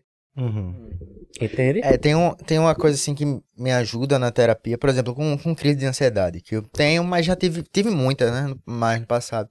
É quando você. Uma coisa. Quando eu tive as primeiras crises, eu pensava que eu ia infartar, né? Porque o coração acelerado e tal. Eu não sabia o que era. Então ficava lá, né, suado, enfim. Depois que eu descobri que era crise de ansiedade, Aí fica mais fácil na sua cabeça que você faz assim, pô, eu tô, te, eu, eu tô, tendo uma crise, morreu eu não vou. É só eu, eu. Tá ruim, mas é só eu ficar aqui me concentrar. Então isso já muda um pouco. Então acho que o lance da terapia normal, comum, né? Como tá falando, é. é. É justamente esse, né? Você ter noção do problema e dizer, calma, tentar pensar racionalmente. Seria isso, isso né? Isso. Mas ainda assim, é como se eu chegasse para você e dissesse: teu braço tá quebrado. Você, pô, tá, beleza. Eu não vou me mexer, eu vou botar uma tipóia, fazer... mas o teu braço vai continuar quebrado. Sim, entendi. Entende? Uhum. E pensa comigo, é, é, Rafa. Quando a gente fala. Vamos fazer um link agora, certo? Quando a gente fala de sistema nervoso autônomo, aquelas reações de aumentar a pressão arterial, não sei o que, não sei o que. A cefaleia. Quando você aumenta a pressão do seu corpo, quando começa você vai aumentar a pressão na sua cabeça, você não vai sentir dor de cabeça? Uhum. Faz sentido agora? Faz, é faz como sentido. se a tua dor de cabeça ela fosse uma resposta a um pensamento recorrente aqui que te causou medo. E ele está operando aqui esse conflito. E de repente ele é ativado por algum gatilho. No momento que é ativado, ele começa a reagir no teu corpo. Eram as tuas crises de ansiedade, entende? De repente podem ser as tuas cefaleias, Uhum, Entende? E um gatilho, ele não precisa ser algo muito evidente. Porque, como eu falei no começo, é, perceba que eu tô aqui olhando para vocês, mas eu tô vendo o que tá acontecendo, eu tô vendo a TV uhum. aqui, a gente percebe tudo. Um gatilho pode ser uma besteira. Uhum. O teu campo perceptual, ele é muito vasto. Né? Então, passou aqui um cheiro, um negócio, uma música, você pum, ativou aqui. Uhum. Então, nada é do nada. Entendi.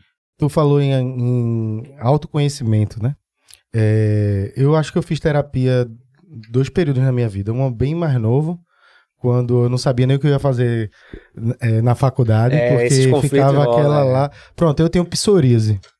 Já, é, pra, tipo, já atendi psoríase também. Pronto, psoríase. Porra, Você é um ótimo cliente. Né? eu também tenho psoríase. É mesmo, é? é família. É eu, minha psoríase estourou na, fac, não, na faculdade, não, no terceiro ano. Eu atendi várias pessoas com psoríase já. Pois vamos conversar isso aí, vamos, porque eu, eu, eu tenho... tô anotando aqui. Já tá em, você já tá com as 10, você tá com as 15 aqui. Mas, bem, nesse período do colégio, que foi justamente no terceiro ano, aquela busca de saber o que é que você vai fazer, e eu não me encaixava em nada, principalmente naquela época, eu já sou, eu tenho 33, na época, eu acho que o curso mais próximo que, que eu acabei fazendo depois foi publicidade, mas era comunicação social. Aí, é. tipo assim, eu não sabia direito. E aquilo tava me deixando de um jeito que, meu irmão, a psoríase pegou na cabeça, desceu pra testa. Eu, fiquei to... eu não sabia nem o que era. A gente uh -huh. descobriu aí. E eu lembro que eu fiz terapia nesse momento. E a outro momento foi quando meu pai morreu, que já tem o quê? Uns dois anos atrás. Dois não, doze anos atrás. É. Aí. E parei. Eu sei que, no fundo, no fundo, é, a todo momento eu sei da necessidade de eu, que eu preciso só que o corre-corre do dia, o cara, é. a prioridade que você vai dar nas suas coisas, eu vou acabando, vou empurrando de lado. Aí é onde eu quero chegar.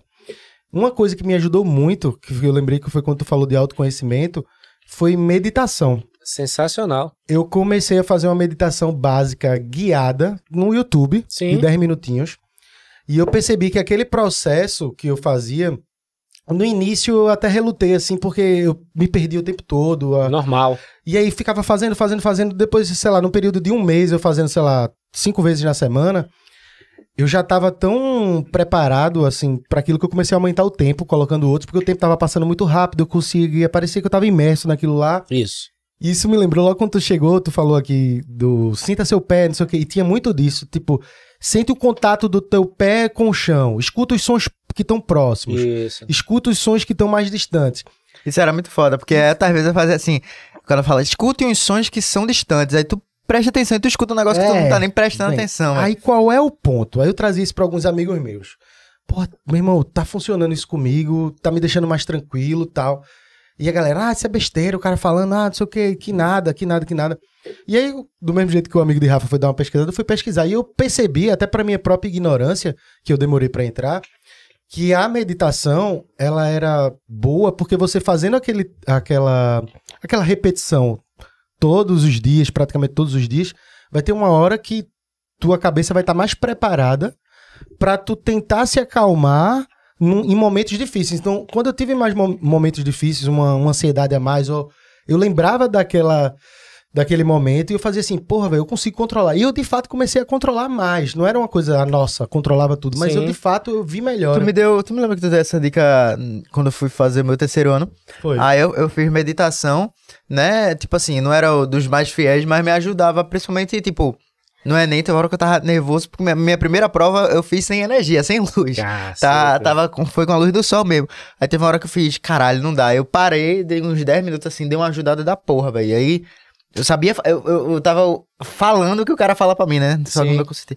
Pense nos sonhos mais próximos, É, ligado? Aí o que eu ia te perguntar é esse, tu acha massa a meditação faz sentido também pra até como um, um exercício pra o pessoal que, que vai se consultar contigo e tentar melhorar? Cara, a meditação e a hipnose são coisas muito parecidas na, na essência, mas que elas têm é, focos diferentes, mas são coisas sensacionais. Qual é o lance da, da meditação e da hipnose? Quando você vai para academia, que quer treinar um músculo tal, você não faz exercício para aquele músculo? Sim. É a mesma coisa. A meditação, ela é um exercício para que a gente possa é, educar nossa mente a focar num ponto, porque a nossa mente ela divaga. Uhum. É impossível. Quando se eu falar aqui cachorro, porra, o cachorro da minha casa que a minha amiga tinha um cachorro, que a minha mulher, a mulher do meu vizinho que tinha um vizinho, vai embora, velho. Entende? O que é a meditação? É você, opa, traz pro cachorro, traz pra cá. Entendeu? Então, não é que ela vá é, fazer apagar a coisa ruim que está dentro de você. Mas o que que acontece? Lembra que eu falei aqui que nós temos uma tendência maior a dar mais importância às coisas negativas, Uhum. porque o que é ruim pode matar e o que é bom não. Então, é muito mais difícil você se desvincular de uma coisa ruim. E quando você tem a mente treinada para focar numa coisa, Ah, esse é o segredo. entendeu agora qual é? É a Pronto. mente treinada, Você exatamente. treinou a sua mente, não, eu quero me concentrar nisso aqui. Você força, força e vem pra cá. Entendi. O Entendeu? negócio tá lá Tá- não, não deixou de acontecer. Mas você tá dando... Porque a gente não controla É. os nossos pensamentos. Então a meditação, ela é uma técnica para que você possa minimamente controlar os seus pensamentos. Porque vê como é Olha. louco isso. O seu pensamento não é seu. Ele não é você. O que é seu pensamento, então? Faz sentido, é muito louco isso, porque nem é você, nem é seu. Porque se fosse seu, você controlava. A gente não controla. Hum. Não é você porque é meu pensamento. Então aquilo está acontecendo ali e você. Então a meditação e a hipnose elas são ferramentas para que a gente possa ter um mínimo de controle sobre nossos pensamentos. E por isso que ajuda, por isso que Entendi. tá essa onda, entendeu? Então, no que você é, ficou angustiado, qual era essa angústia? Era o nervosismo. Você não pode não se dar conta, mas porra, se eu não passar aqui, o que é que meus pais vão achar e meu futuro, o que é que eu vou fazer? São Total. milhões de pensamentos, não é isso? E você começa a sentir aquela angústia. O que você estudou tá lá na sua cabeça. Uhum. Tá tudo aqui. Só que você começa a dar importância aqui à angústia, porque é uma, é a situação vital, é questão de, de vida ou morte ali. Uhum. Então a tua atenção vem toda para cá. No momento que você, não, eu quero controlar, vou ficar aqui num ponto neutro. Quando você tem essa neutralidade, dizer, porra, me acalmei, aí você acessa a parte da sua memória que era referente ao que você estudou. Uhum. Faz sentido o que eu estou falando? Faz sentido. Então, não é mágica, não é nada complicado. É só a gente tentar fazer uma figura de localização é, para dar um exemplo do que acontece na nossa cabeça. Entendi. Entende? Essa é a onda. Ô, Leandro, tem, tem mais algum exercício pra gente fazer, não? Eu gostei de fazer do... do... Não é massa? Bora fazer mais um? Bora. Você quer ser hipnotizado? Pode ser, vamos Vai. tentar, vamos tentar. vamos, Vamos... vamos trocar, vamos trocar. Vamos Vamos trocar trocar, aí, tu deixa fica ele aí perto, vai. É pra ficar onde aqui? Não, ele vem pra cá porque vou Ah, ali. beleza, beleza. Vai, vamos nessa. Da, da última vez que eu fiz com o André, é, foi engraçado que ele não. É, é aquela parada, né? O cara com medo, ele acabou não, não acontecendo. Que ele, ele faz, tem uma hora que ele faz assim na cabeça do cara, o cara, ele, a pessoa dorme, né? Não chegou nesse ponto comigo, mas o começo que é tipo, você, você está num barco, sinta, sinta o movimento da maré, você fica assim, ó, se, ba- me se balançando sozinho. Ainda aconteceu assim comigo, era, era interessante. Não, isso é tranquilo, assim. E, e qual é a onda? Tudo isso que ele faz são procedimentos para você começar a direcionar a sua atenção. Aham. Entendeu? Então, nada que você. Se você não seguir as instruções. né, por exemplo, quando o cara fala durma, Você não vai dormir. Uhum. Mas o comando dormir é muito mais simples do que chegar e dizer agora você vai diminuir a sua, a sua atenção aos estímulos externos, vai prestar atenção no que você se... entende. Uhum. Mais fácil é durma. Por isso que o cara usa durma. Dorme, dorme. dorme, dorme, dorme, dorme. tá ligado? É. Então o que que acontece? É... Vamos só fazer, é o que a gente chama é de, de... Então o segredo da hipnose é, primeiro, eu contar para você tudo que vai acontecer. Tá. O que, que vai acontecer? O que você quiser que aconteça, tá. certo? A gente vai trazer para a parte fisiológica o que já está na sua cabeça. Ponto. Beleza. Segunda coisa, é, não precisa se concentrar, não é nada misto, não é nada, precisa parar de pensar em nada. Uhum. Quando eu falo você bicicleta, imediatamente não vem a bicicleta na sua vem. cabeça? É só isso, certo? certo. Vamos lá. Põe as duas mãos para frente. É o, isso que eu vou fazer agora é o que a gente chama de pré-talk. Uhum. É para você entender o que te, vai acontecer, certo? Põe as duas mãos para frente, junta os dedos aqui assim. Agora afasta um pouquinho os dedos. Afasta eles. Isso.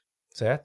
certo. Olhe para o meio dos seus dedos. Imagine que tem um imã nos seus dedos. E quanto mais eu falo, mais eles vão juntando os seus dedos. Quanto mais você olha para o meio dos seus dedos, é como se o ímã fosse puxando eles. Eles vão se atraindo, vão ficando cada vez mais próximos. E quanto mais você olha, mais eles vão se juntando. Quando eles tocarem, é como se eles estivessem colados. Eles colaram um dedo no outro. Agora imagine que eu estou colocando uma cola nos seus dedos. E como se tivesse uma cola espalhada pelos seus dedos. Imagine que eu estou botando super bonda nos seus dedos. Ela está derramando nos seus dedos inteiros. E fica cada vez mais colado, cada vez mais colado. Agora é impossível separar os dedos. Toda vez que você tentar separar, você não consegue. Você sentiu os dedos juntando? Senti. Ok. Entendeu? Vamos Entendi. lá. Olha aqui. Bota o. É, deixa. Tu pode Pronto. tirar. Olha aqui no meu dedo. Afaste só um pouquinho a cadeira aqui. Você não vai. É. Olha aqui no meu dedo. Não, cabeça normal. Olha aqui no meu dedo. É, você vai olhar para o meu dedo, certo? Sem mexer a cabeça. Tá. Certo? Vai acompanhar meu dedo sem mexer a cabeça. Isso. Isso. Acompanhe meu dedo. Em algum momento, é sem mexer a cabeça. Isso. Em algum momento, eu vou tocar sua testa. Quando eu tocar sua testa e disser durma, você vai fechar os olhos e vai relaxar profundamente. Isso. Mas você não fecha os olhos, começa a ficar pesado. Também não balança a cabeça, isso acompanha só com os olhos. Em algum momento eu vou tocar sua testa, não fecha os olhos, só quando eu tocar sua testa.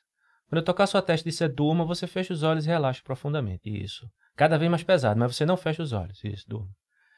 Imagine agora que você está numa escada rolante, iluminada, segura, muito confortável. E na minha contagem do 10 até o zero, imagine que essa escada vai descendo e você desce junto com essa escada. E quanto mais essa escada desce, mais relaxado você vai ficando. Imagine que essa escada desce agora 10, a cabeça fica cada vez mais pesada. 9, os ombros pesam, cada vez mais relaxado. 8, a escada vai descendo. 7, cada vez mais relaxado. 6, imagine que ela está descendo. Quanto mais a escada desce, mais profundo fica o seu relaxamento. 5, 4, a escada vai descendo 3, cada vez mais relaxado 2, 1, 0, completamente relaxado. Você está indo muito bem, Rafa. Você vai imaginar agora que você está no elevador. Um elevador iluminado, seguro, muito confortável. Na minha contagem do 10 até o zero, você vai imaginar que esse elevador desce e quanto mais ele desce, mais relaxado você vai ficando. E agora no zero vai ser o seu maior estado de relaxamento. Imagine que esse elevador desce agora. 10, a cabeça fica cada vez mais pesada. 9, os ombros pesam, isso. 8, os braços ficam cada vez mais pesados. 7, o elevador vai descendo. 6, as pernas ficam muito pesadas. 5, o corpo cada vez mais relaxado, 4, o elevador vai descendo, 3, vai descendo 2, cada vez mais relaxado, 1, 0, completamente relaxado. Você está tão relaxado, Rafa, tão relaxado, que é como se o seu braço, imagine que ele agora é um pano molhado. Um pano molhado é pesado, mas ele é solto, ele é disperso. Em algum momento eu vou levantar um pouco o seu braço e você vai perceber que seu braço está completamente solto, completamente disperso.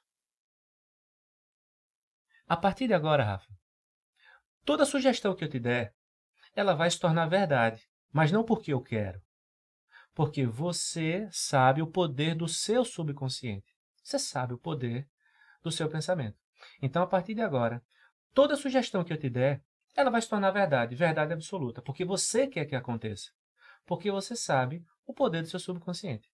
E a partir de agora, toda vez que eu estalar o dedo e disser durma, você volta para esse mesmo estado de relaxamento. Toda vez que eu estalar o dedo e disser durma, você volta para esse mesmo estado de relaxamento. E agora, você vai esquecer o número que fica entre o 6 e o 8. Escreva ele na sua cabeça. É como se você escrevesse na areia da praia. Aí vem o mar, leva e apagou completamente o número que fica entre o 6 e o 8. Você esqueceu, foi embora. E toda vez que eu estalar o dedo, disser durma, você volta para esse mesmo estado de relaxamento. Eu vou contar até 3. E no 3, respirando profundamente, você vai abrir os olhos. 1, respirando 2, 3. Abre os olhos quando quiser. Dá uma uma relaxada boa, né? Me diga uma coisa, Rafa. Quantos dedos você tem na mão? Cinco. Nas duas? Dez. Dez, né? Põe a mão aqui na mesa. Vamos contar aqui comigo. Vamos lá. Às vezes a pessoa deixa um dedo em casa, né? Botando o negócio. Vamos lá. Conte. Um, dois, três, quatro, cinco, seis, sete. Muito bem, Rafa. Você viu que eu não mando em nada. É possível lembrar, é possível esquecer qualquer coisa. Está tudo no seu subconsciente. Então, ainda mais relaxado. Uhum. E... Ainda mais relaxado. A partir de agora, toda vez que você olhar para mim, você vai sentir. Toda vez que você olhar para mim, você vai sentir um mau cheiro. É não. Eita. Perdeu, perdeu. Desculpa, porque tá tocando aí. Acho que você... tá tocando com o telefone. Ainda mais relaxado. Isso. Não, não precisa deitar. Você pode sentar confortavelmente. Isso. Imagine, Rafa, que você está num ponto muito alto, numa montanha. Isso. Olhe lá para baixo e você vai ver lá embaixo tem um, um, ponto onde a gente vai chamar de ponto C. Quando eu contar até 3, você vai pular e vai planar levemente até chegar nesse ponto C. E quanto mais você pula, se aproxima, você vai descendo levemente, suavemente, como uma pena. Você vai ficando ainda mais relaxado. Pule agora. Imagine você está descendo levemente vai se aproximando do ponto C. Ele vai ficando cada vez maior. Quando você chegar no ponto C, você me diz só a letra C. E quanto mais você desce, mais relaxado você vai ficando. A cabeça pesa, os braços pesam. E você vai planando. Quando você chegar no ponto C, você me confirma. Só precisa falar C. C. Isso, muito bem. Imagine agora que lá mais embaixo tem um outro ponto a gente vai chamar de ponto B.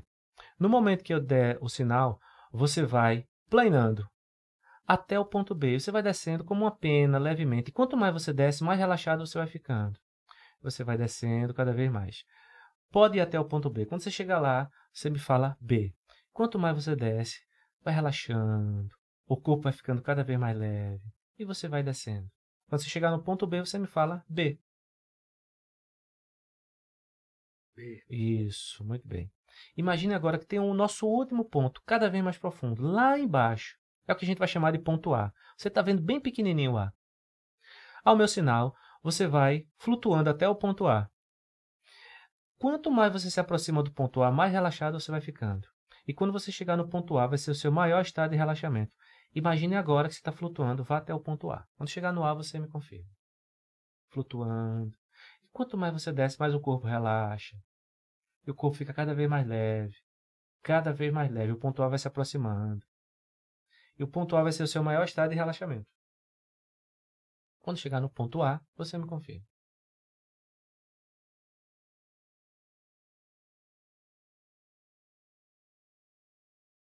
Ah. Muito bem, muito bem. A partir de agora, toda sugestão que eu te der, ela vai se tornar verdade. Porque você quer que seja verdade porque você sabe o poder da sua mente. Você viu que se você quiser lembrar, você lembra, se você quiser esquecer, você esquece. Mas quem está no controle agora é você. Então, a partir de agora, toda sugestão que eu te der, ela vai ser absolutamente verdade. Toda vez que eu estalar o dedo e disser durma, você vai voltar para esse mesmo estado de relaxamento. Você vai imaginar agora que na sua mão eu estou colocando uma anestesia. Imagine que na sua mão, imagine um gel azul.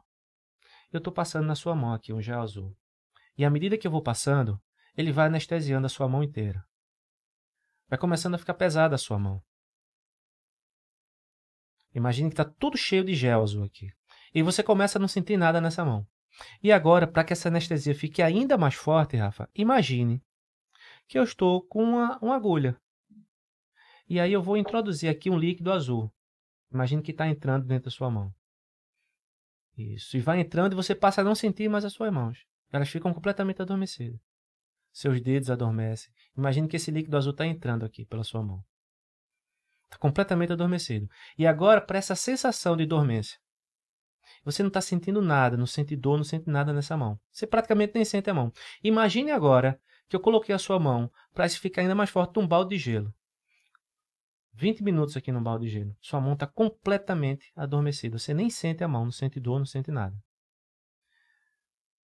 Quando eu contar até 3, você vai abrir os olhos e você não vai sentir mais nada. Sua mão está completamente adormecida. Respirando profundamente. 1, Respirando dois, três, abre os olhos.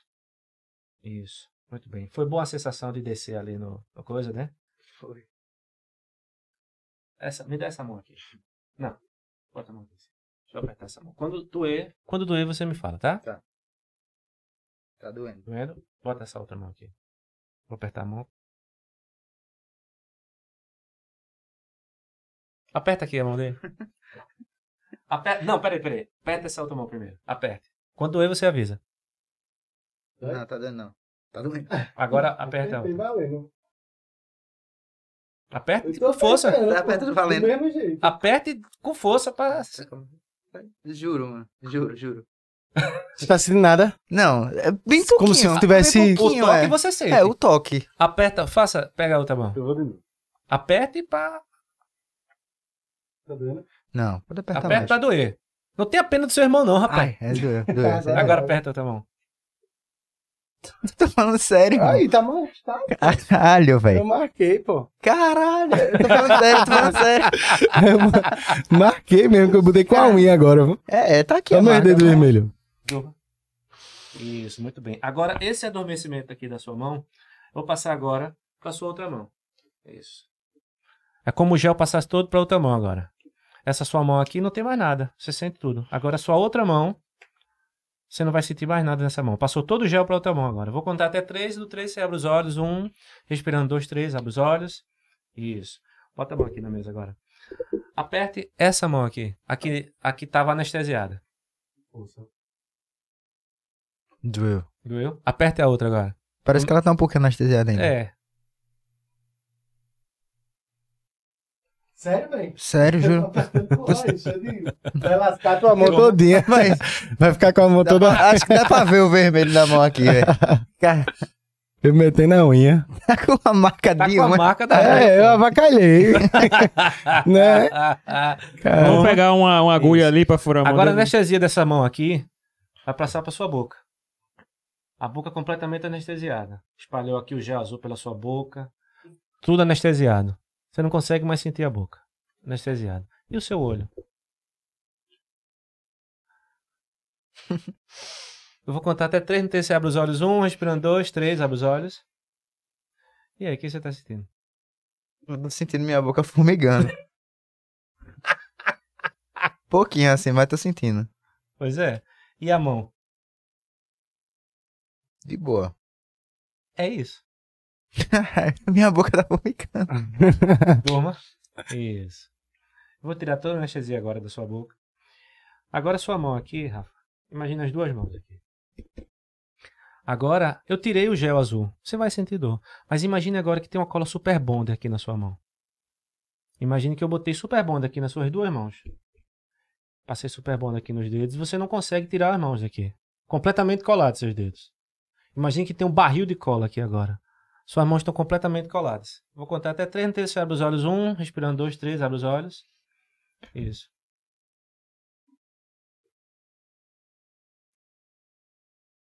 Essa é a onda, entendeu? Quando você quer. Eu não tenho controle nenhum. Uhum. Então ele não quis sentir a dor. E você programou para não sentir a dor. Isso aqui para você, tanto faz. Ah, entendi. Entende agora? Uhum. Com o Então, André, eu lembro, tu falou isso agora, eu me lembro que ele fez alguma coisa que eu não consegui descolar minha mão. Exato. Isso aí É, foi. que foi. de, de não tirar os dedos. Isso, É. isso. Entende? Mas é essa a história. Quando o cara faz o que eu digo para não fazer, para mim é sensacional. Por quê? Porque ele tá vendo que ele faz o que ele quiser. Eu pedi para esquecer, você não esqueceu. Agora, quando eu pedi para você não sentir dor, você não sentiu a dor. Foi. Foi. Entende? A boca formigou? Formigou, mas não formigou. Tem gente que não consegue nem falar, fala com a boca coisada. Uhum. Agora, você tá gravando, tá no programa, precisa falar, então sentir a boca dormente talvez seja um negócio desnecessário para você. Aham, Tu entende qual é a Entendi. onda? Então é isso aí. Isso é hipnose. entendi. O, não, o do 7 eu, eu falei, Normal. eu- foi normal e esse, e esse da mão também. E mas esse da mão, esse da, da dor, não, o da dor rolou. é, ele é muito mais. Digamos, se tiver um nível de, de aprofundamento, o da dor é muito maior.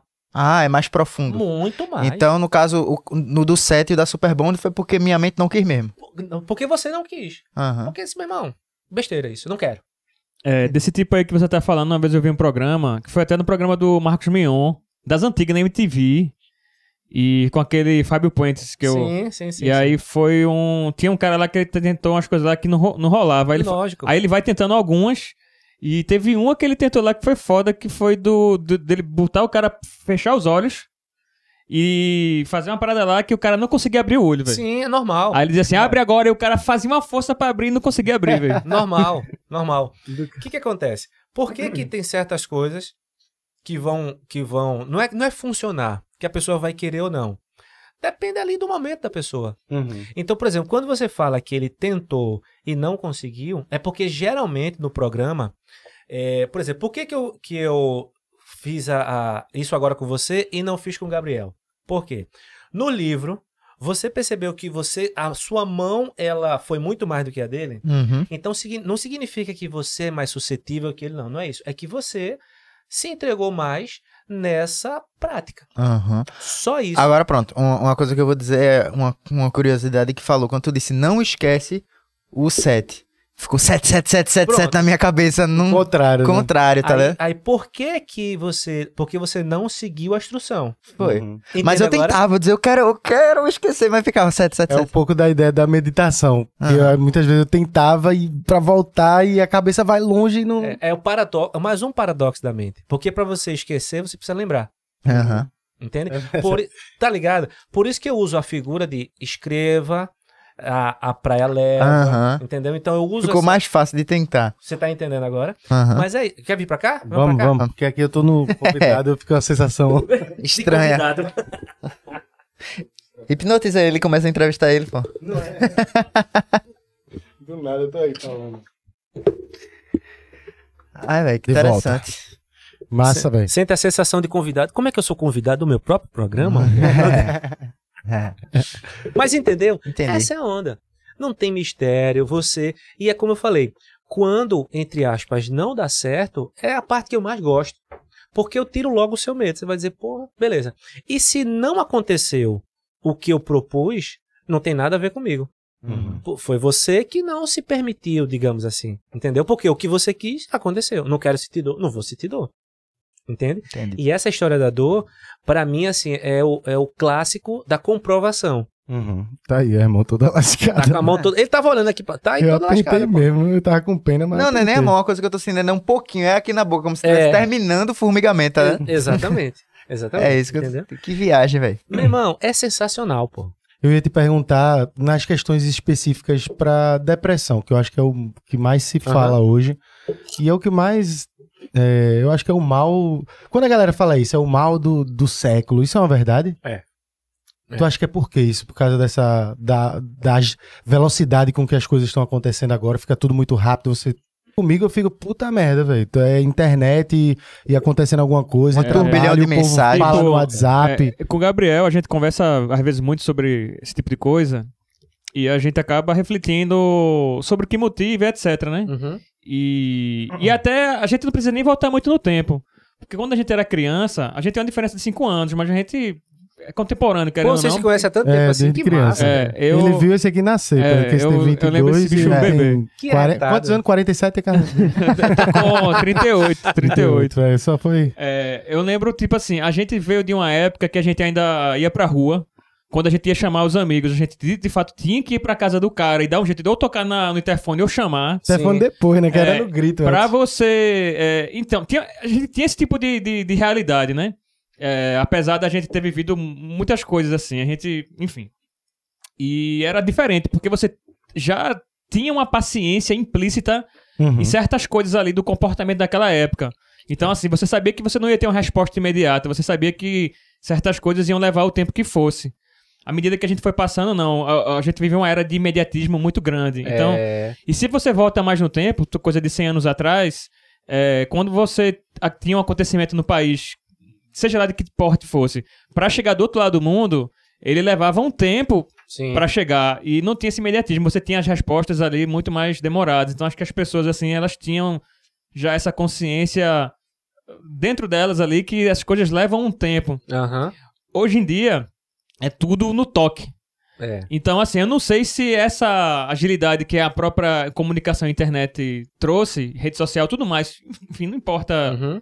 a- o aplicativo, né? Isso, isso aí talvez possa contribuir para que esse sentimento de, de, de ansiedade, principalmente, fique aí mais aflorado de maneira quase que generalizada aí na, na humanidade, né? Entendi. Essa dinâmica fico- nova da É, vida, eu né? fico pensando nisso, A gente assim. conversa muito sobre isso. Entenda. É, São algumas coisas que você falou, eu vou começar de trás para frente, né? Uhum.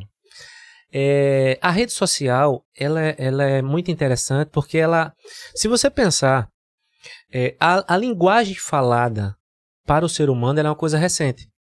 É alguns poucos milhões de anos, mas o, o, o Homo sapiens ele tem bilhões de anos, né? Então a linguagem corporal, as figuras, a simbologia.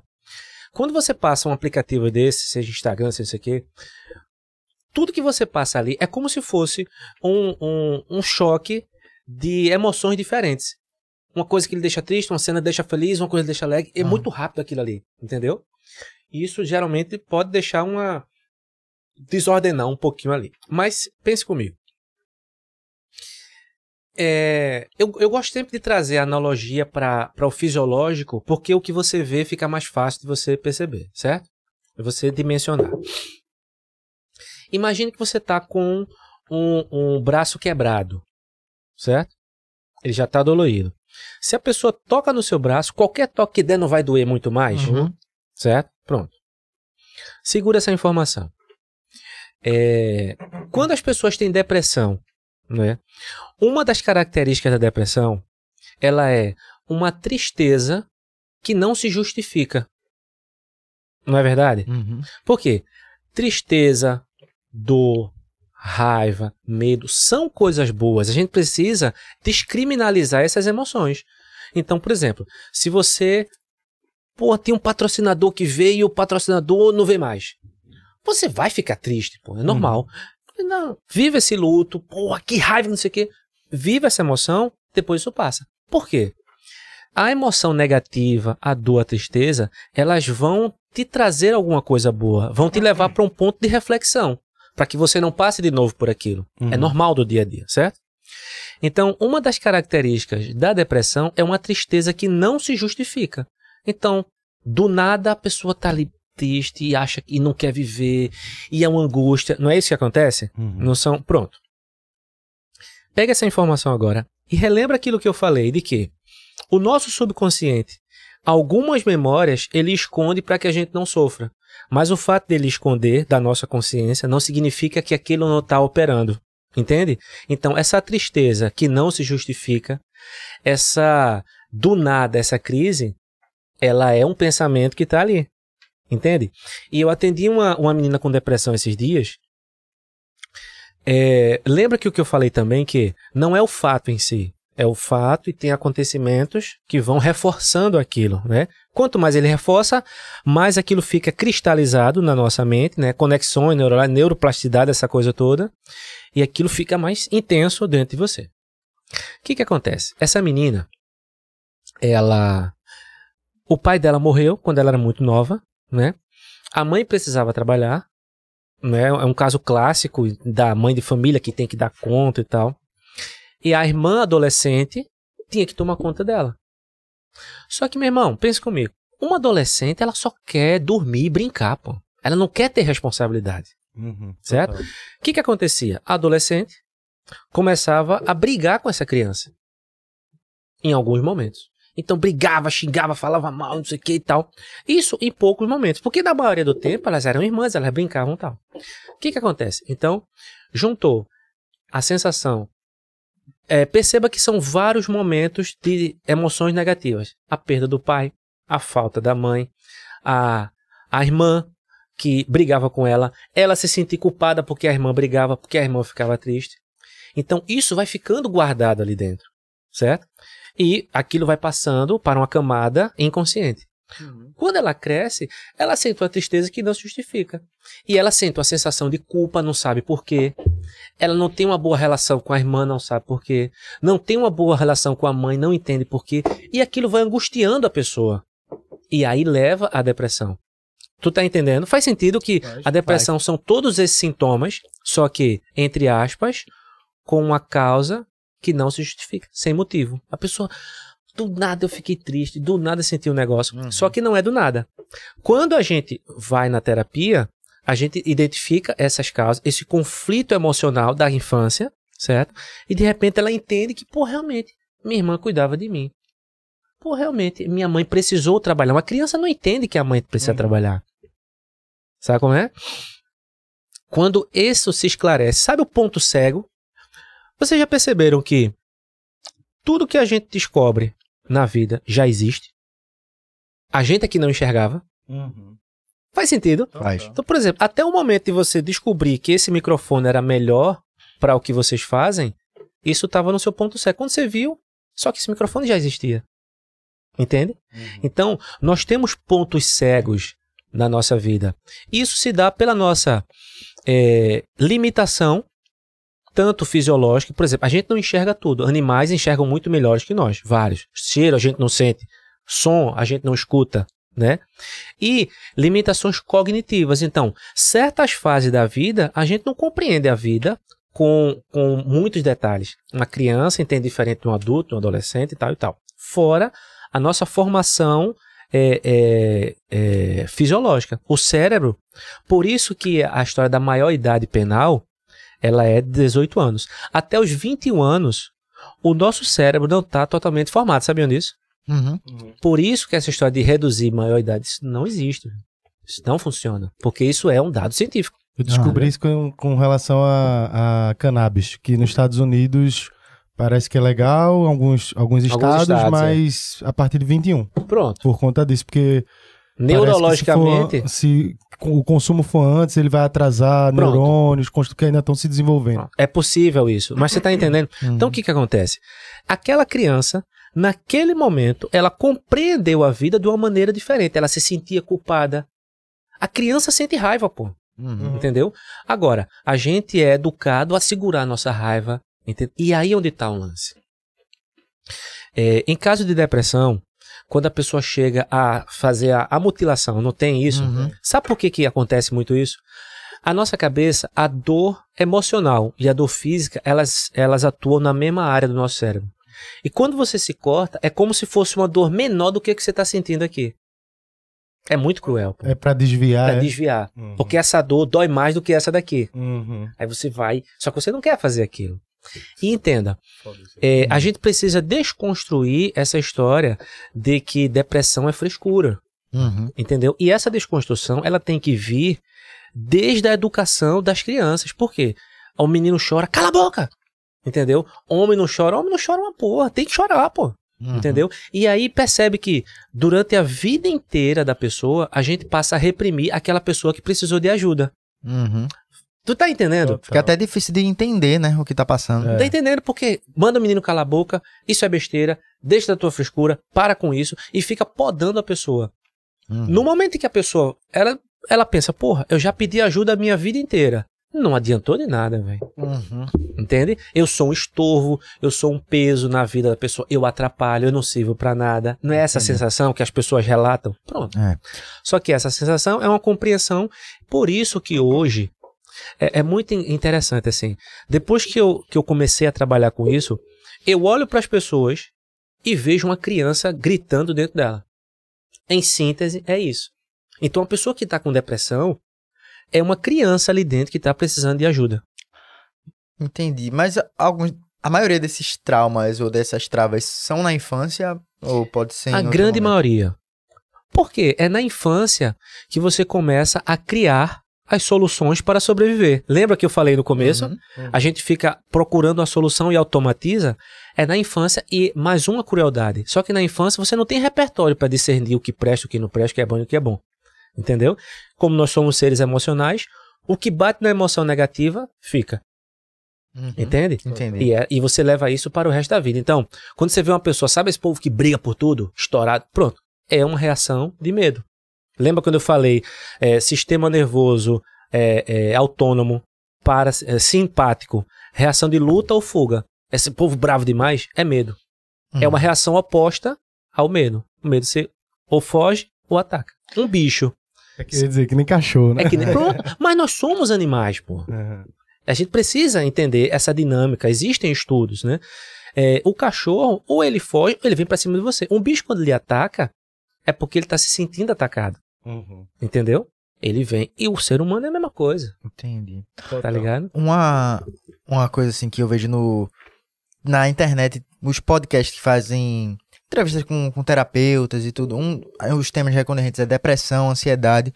E uma parada que eu vi muito, inclusive assim, mais do que eu imaginava, assim, tanto de pessoas falando quanto de visualizações, comentários, depoimentos, é masturbação excessiva. É uma coisa assim, eu vejo mais homens, homens do que mulheres comentando, mas eu, eu, eu até vi alguns terapeutas falando, pô, às vezes até a, a você ter lá milhões de vídeos para você ver e você normalizar situações é, teatrais, né, às vezes, toda, toda essa situação. Tu, tu já estudasse algo sobre isso? Então. Se quiser uma pessoa para para trabalhar com ela, fazer estudos e tal. A gente tem um amigo aqui. É, é mostra a mão. Das câmeras. câmeras. Mostra a mão. Levanta as mãos aí, cara. Levanta as mãos.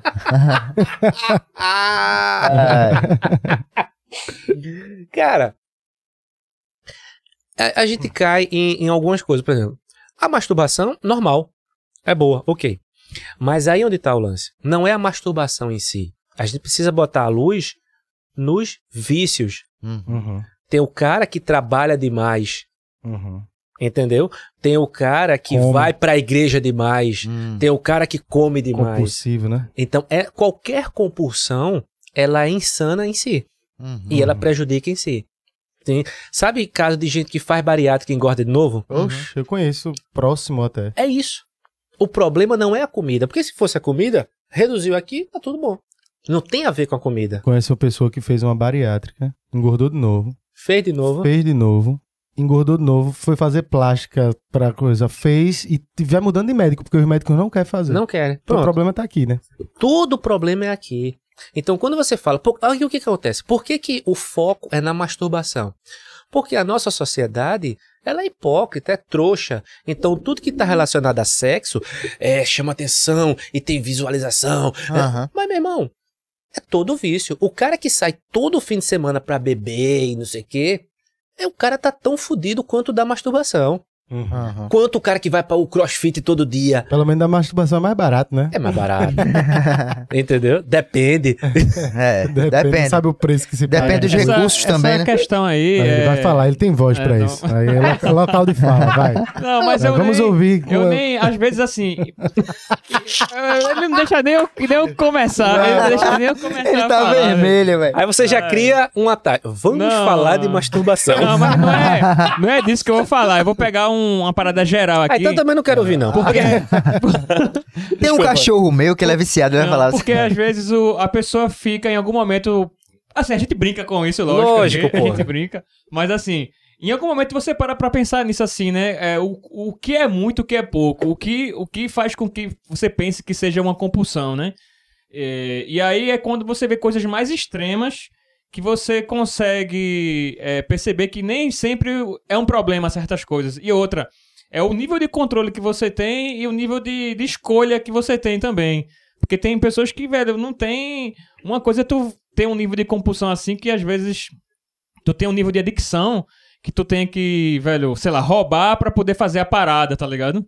Porque tu não consegue ali. Então tem um determinado nível ali que quando foge o, o conforto, eu acho que é quando começa a agravar mais a coisa. E, e pegando esse gancho de masturbação, porque é, tem dois problemas aí, né? Pode ser um problema quando é demais. E eu já vi muitas situações, principalmente com mulher. Anorgasmia. Quando é, não, quando é de menos. De menos, isso. É. Quando ela nem se conhece. E isso. eu acho isso muito comum. Eu já, eu já vi muitas reportagens assim na internet, tipo no G1 e coisas assim. E, tipo assim, mulher com 30 anos que é, ela não. Nunca teve orgasmo ela, na ela, vida. Porque assim, ela não se. É, por exemplo, um homem, homem, quando conversa com outro homem sobre esse tema, não existe muitos tabus assim de, de ter essa troca de experiência, de ideia.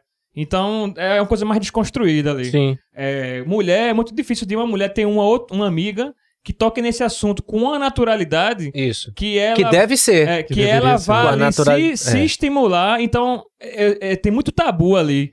E quando isso acontece, eu percebo que gera um certo tipo de transtorno ali, porque a mulher ela mal se conhece ao nível dela mesma se tocar. E se for uma outra pessoa, que no caso um homem, o cara é que não vai saber tocar melhor do que ela mesma. Sim. Uhum. Geralmente a própria pessoa se conhece melhor do que uhum. uma outra Isso. pessoa. Uhum. Essa, essa e, desculpa. Enfim, aí eu já vi mulher assim que só vai se descobrir assim o corpo dela com 30 anos assim para poder, é. sei lá, ter um orgasmo sozinha e é. ficar de boa assim, sabe? Então isso também é um problema também, Isso. né? Que a tua fala também. é interessante porque ela perpassa por várias questões, uhum. né? É, uma delas é a, a no, o nosso machismo, né? Que a mulher não pode, a mulher não deve, a mulher não sei o quê. E enquanto a gente não, não acabar com isso, a gente vai criar muitos problemas. Uhum. Muito, muito, muitos. Né, de ordem mental. E aí a gente voltando para a questão da, da compulsão, tanto da compulsão quanto das disfunções, né? É, impotência sexual também. 80% dos casos de impotência sexual são de ordem emocional, pô. 80%. Caramba. Porque entenda, eu, eu sempre reitero essa minha fala. Eu não estou em momento algum desconsiderando o adoecimento fisiológico. Claro. Eu só estou chamando a atenção que existem outras soluções, existem outras causas do adoecimento. Uhum. E se você pensar, o que, que acontece? É, a compulsão. O que, que é a compulsão, de fato? Ela é um prazer imediato. Então, vamos supor, a compulsão por comida. Ela é uma fuga, você sente angústia. Aí tem o cara que vai ser compulsivo por trabalho, tem o cara que vai ser compulsivo por academia, tem outro que vai ser compulsivo pela igreja, tem outro por comida. Só que tudo isso aí é para resolver uma dor que ele tem aqui dentro, uhum. uma angústia. Então ele tem prazer imediato, mas aquilo é um saco sem fundo. Então uhum. o problema não é o, o objeto que vicia, não é o, o objeto fóbico, entendeu? Não é a tristeza que não se justifica no caso da depressão, entendeu? Não é o bruxismo, é uma, uma, um movimento involuntário da sua musculatura. Isso são sintomas. Uhum. Entende? O que te leva para isso é exatamente é fazer o caminho contrário. É o sintoma é esse aqui depressão, bruxismo, insônia, porque insônia não é falta de sono. Insônia é excesso de alerta, né? É, até porque o cara tá fudido lá lascado, mas não, não dorme. dorme. Tem gente que toma remédio e não dorme, pô. É, é verdade. Tá ligado? O cara chegar num ponto desse. No é... ponto desse. E aí você faz o caminho contrário. Você pega esse sintoma, né? É, a impotência sexual, a compulsão sexual ou a, a, a impotência é, do dia a dia. Sabe que gente, gente que é tão boa que é besta, uhum, uhum. que não consegue dizer não. Sim. Tá ligado? Pronto, é isso. Isso é, é um adoecimento, lógico, numa menor proporção, mas ele também é tão danoso quanto uma depressão, quanto um bruxismo, quanto um insônia. É a mesma coisa. Porque isso vai gerar a pessoa ela não consegue dizer não. Então ela cria hábitos em decorrência disso. Ela aceita tudo, ela fica procrastinadora, ela fica infeliz com a vida porque ela faz o que ela não quer. Entendeu? Uhum. E aí vai ter consequência. Quais são as consequências disso também? Você passa de repente a comer demais, você cria uma compulsão, você não se exercita. Tu entende? Uhum. Esse é o caminho. Então, isso aqui, o que a gente enxerga, grande parte das vezes não é a doença. Isso é o resultado de um comportamento que está aqui. Cara, é, eu não sei como é que tá o nosso tempo aí, viu? Mas. Então, não, tem- eu acho que tem umas duas horas já. É. Mas vamos seguindo que eu É, quero. duas horas. Mas tem uns é, assuntozinhos é aqui que eu até quero onde trazer. vocês se sentirem confortáveis aí. Inclusive, vou aproveitar pra mijar aqui. Vá, vá embora. É, é, mas então diz, diz é, Gabriel, tua pergunta. É, pô, acho que eu esqueci. Ah, não, le- lembrei. Era com relação a se tu. Drogas mais pesadas que deixam o cara dependente. A hipnoterapia ajuda também. Dá pro cara fa- dar um auxílio. Porque eu sei que tem a dependência química, né? Mas isso, Isso. também dá pra fazer uma casadinha aí pra Dá. tratar uma pessoa que. E, e é o ideal. É o ideal. Porque pense comigo. Uma, eu vou fazer um caminho para que você entenda. Existe uma necessidade, uma tristeza ali que gera o cara ter o hábito de usar drogas, Uhum. certo? Isso é um ponto, né? Isso é um ponto. É, vamos falar de comida, porque também é um vício, certo? É o meu, é o meu. Pronto. Aí vamos falar aqui, ó. O cara tem uma necessidade que ele sente uma angústia e de repente ele passa a comer demais. Ele come pra cacete e engorda. Faz bariátrica, come e engorda de novo, certo? Uhum. O que, que acontece? Quando você resolve o que te aprisiona, essa causa, você já, já causou danos ao teu corpo, danos na tua convivência social. Uhum. Aí você não vai ter mais esse hábito. Aí você vai, vai tratar, você não vai ter mais essa dependência. Você vai tratar agora o hábito. Aí é onde você vai pro terapeuta, você vai pro psicólogo, você vai fazer uma redução, você vai fazer educação física, você vai fazer exercício, você vai mudar a sua alimentação, entendeu? Uhum. Então, é uma ação integrada. Uhum. Eu não, eu não vou ser leviano dizer que o cara vai fazer a terapia e ele vai parar de usar droga. Porque eu não posso desconsiderar esse hábito fisiológico que foi gerado em decorrência do uso. Uhum. Agora, ele vai poder controlar essa vontade. Entende? Então ele vai começar a reduzir. Então a pessoa que comia loucamente, ela não vai mais ter essa necessidade, igual o cara que fuma. Uhum. Eu atendi um cara e ele disse: bicho, eu fumo uma, duas carteiras por dia. Porque qualquer coisa é motivo para eu fumar. Se eu tô com problema, eu vou fumar. Se eu tô triste, eu vou fumar. Tá Termina o almoço, eu vou fumar. fumar. Se eu tô feliz, eu vou fumar. Tudo é isso. Bebida é a mesma coisa. Uhum. Entendeu? Só que o problema não é o cigarro, é que ele sentia uma angústia. No momento que tinha um, um- um problema, ele sentia medo. Porra, ficava tenso. Aí ia fumar. Uhum. É o gatilho, entendeu? O que, que vai acontecer? No momento que tem um problema, ele passa a não sentir mais essa angústia. Porque, ele, digamos que ele está equilibrado. Uhum. É como se. É, eu, eu- o exemplo do braço. Você está com o braço quebrado, qualquer coisa que tocar dói. Se você está com o braço ok, você vai levar uma pancada e você vai, vai suportar um pouco mais de dor. Uhum. Vai deixar de doer? Não. Vai ser insensível? Não. Mas você vai suportar um nível maior de estresse, de pancada. Entendeu? Então, o que a, o que a hipnoterapia faz é deixar você num estado de liberdade e normalidade. Você não vai ficar apático à vida. Agora você vai entender e você vai colocar os problemas no lugar. Por exemplo, eu atendi um grande amigo meu que ele, eh, até o dia de, de, de atender, ele achava uma merda isso que eu fazia. Meu irmão, isso é, vendo casos. Assim, por exemplo, é, eu atendi Nena, Nena Queiroga. E ele conversava com Nena, por mais que Nena falasse tudo, ele, meu irmão, tá, tá. sabe que amigo é um negócio safado, né? É, é. Beleza. Aí ele tem pressão alta. Ele toma cinco remédios por dia. Disse, meu irmão, vamos fazer, velho? Vamos fazer um teste? Vá pelo menos pra você falar mal de mim, com razão, né? Aí ele veio que, mais ou menos. Aí eu mandei a ficha de anamnese pra ele, ele preencheu meia boca. É, disse- aí quando eu peguei, disse, olha, da porta pra fora eu sou seu amigo, da porta pra dentro eu sou o terapeuta. Então vamos começar aqui, ó, isso aqui tá errado, né? Aqui a primeira pergunta que, que tem no questionário é: você tem algum tipo de compulsão? Você é procrastinador?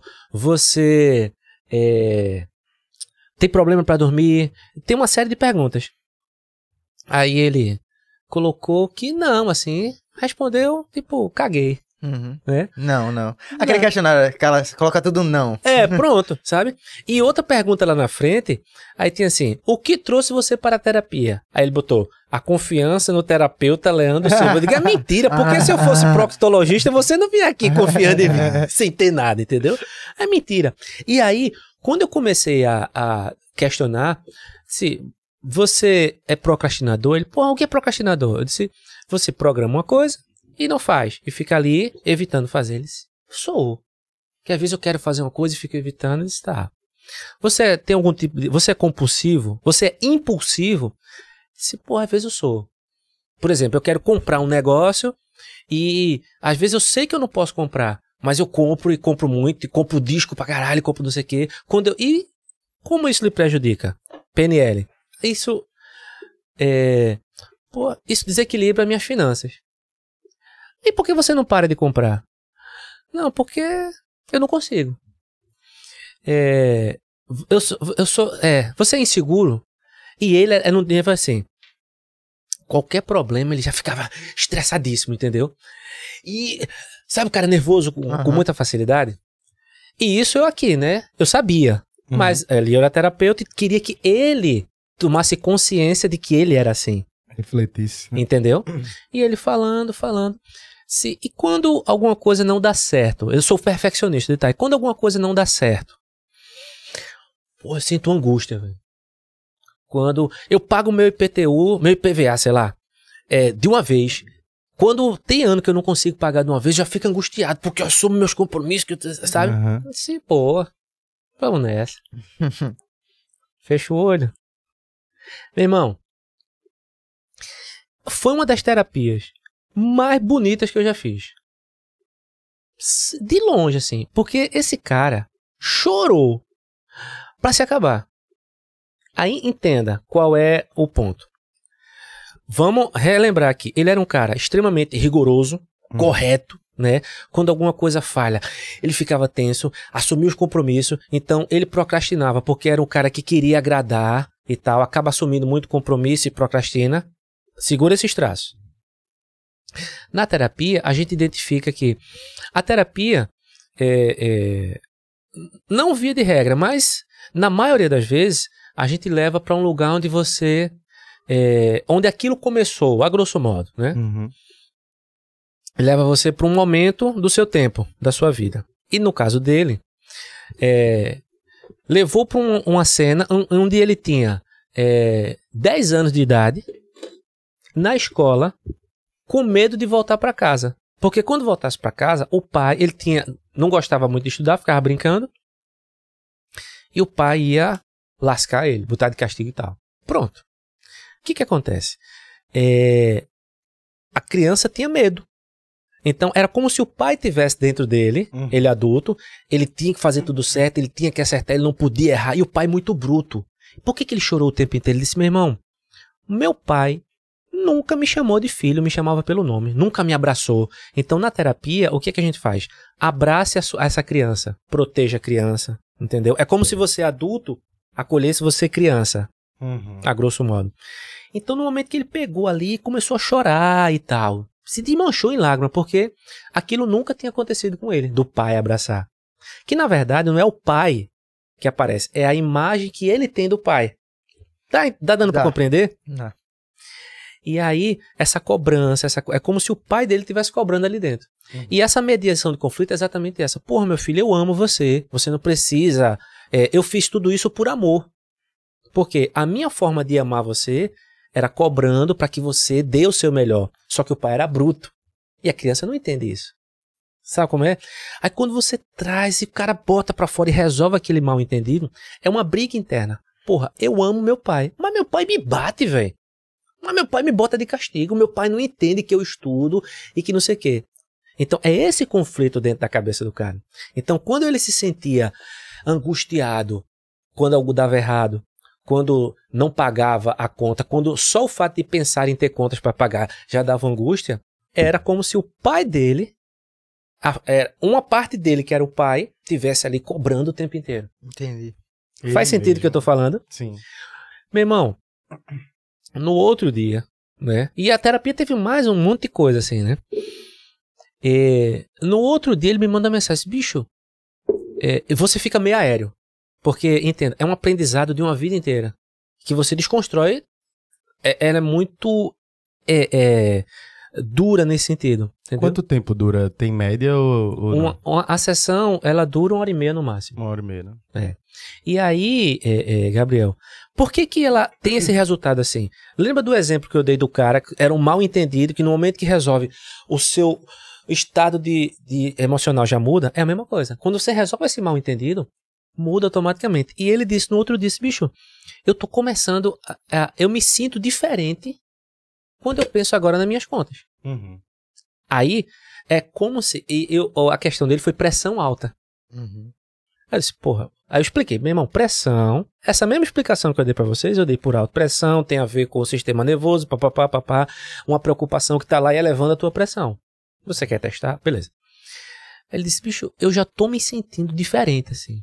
Eu penso, eu sei que eu tô com dívida, mas para mim tá normal. Uhum.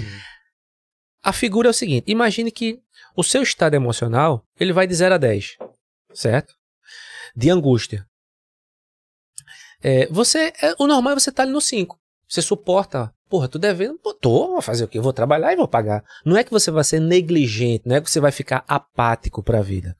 Mas, se o cara já tá no nível de estresse 8, qualquer coisa não vai incomodar mais, pronto. É como se ele vivesse no 8 o tempo inteiro. Agora ele tá normal. Saquei. Ele, ele começa a enxergar a vida sem um filtro negativo. Entende?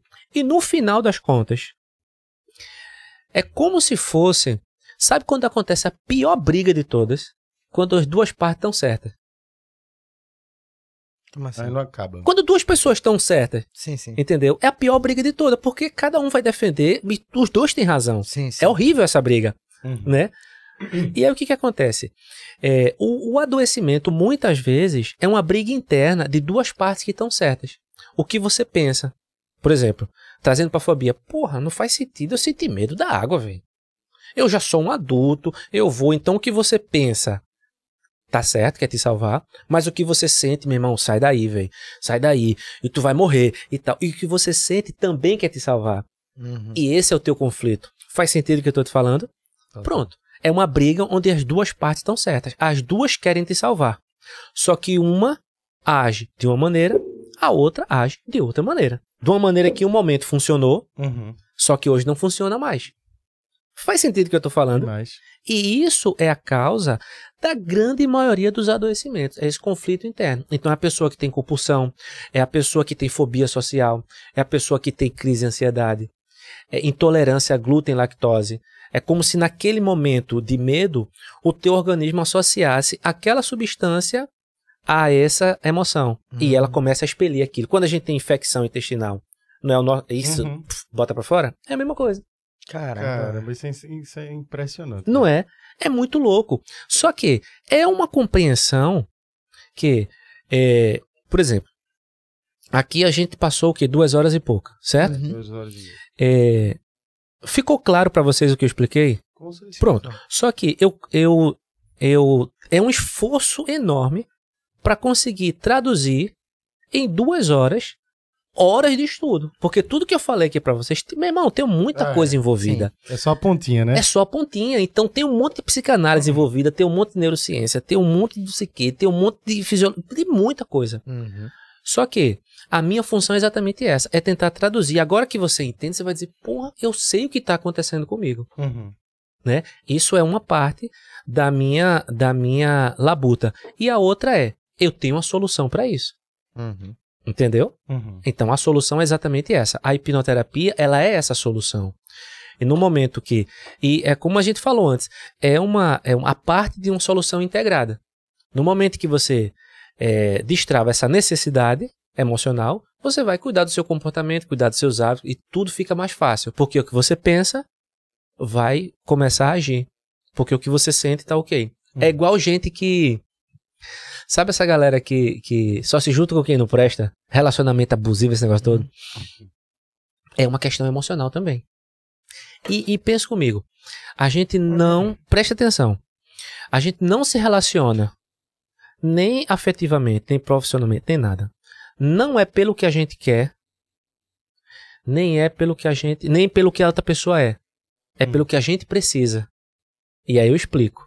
Caralho, botasse pra fuder agora. Faz sentido o que eu tô falando? Então, E aí o que que acontece? Pensa comigo. Se fosse pelo que a gente quisesse, não existiam relacionamentos abusivos, porque ninguém quer sofrer. Como é que eu vou Uhum, estar com uma peste de uma pessoa que não me faz bem? Total. Né?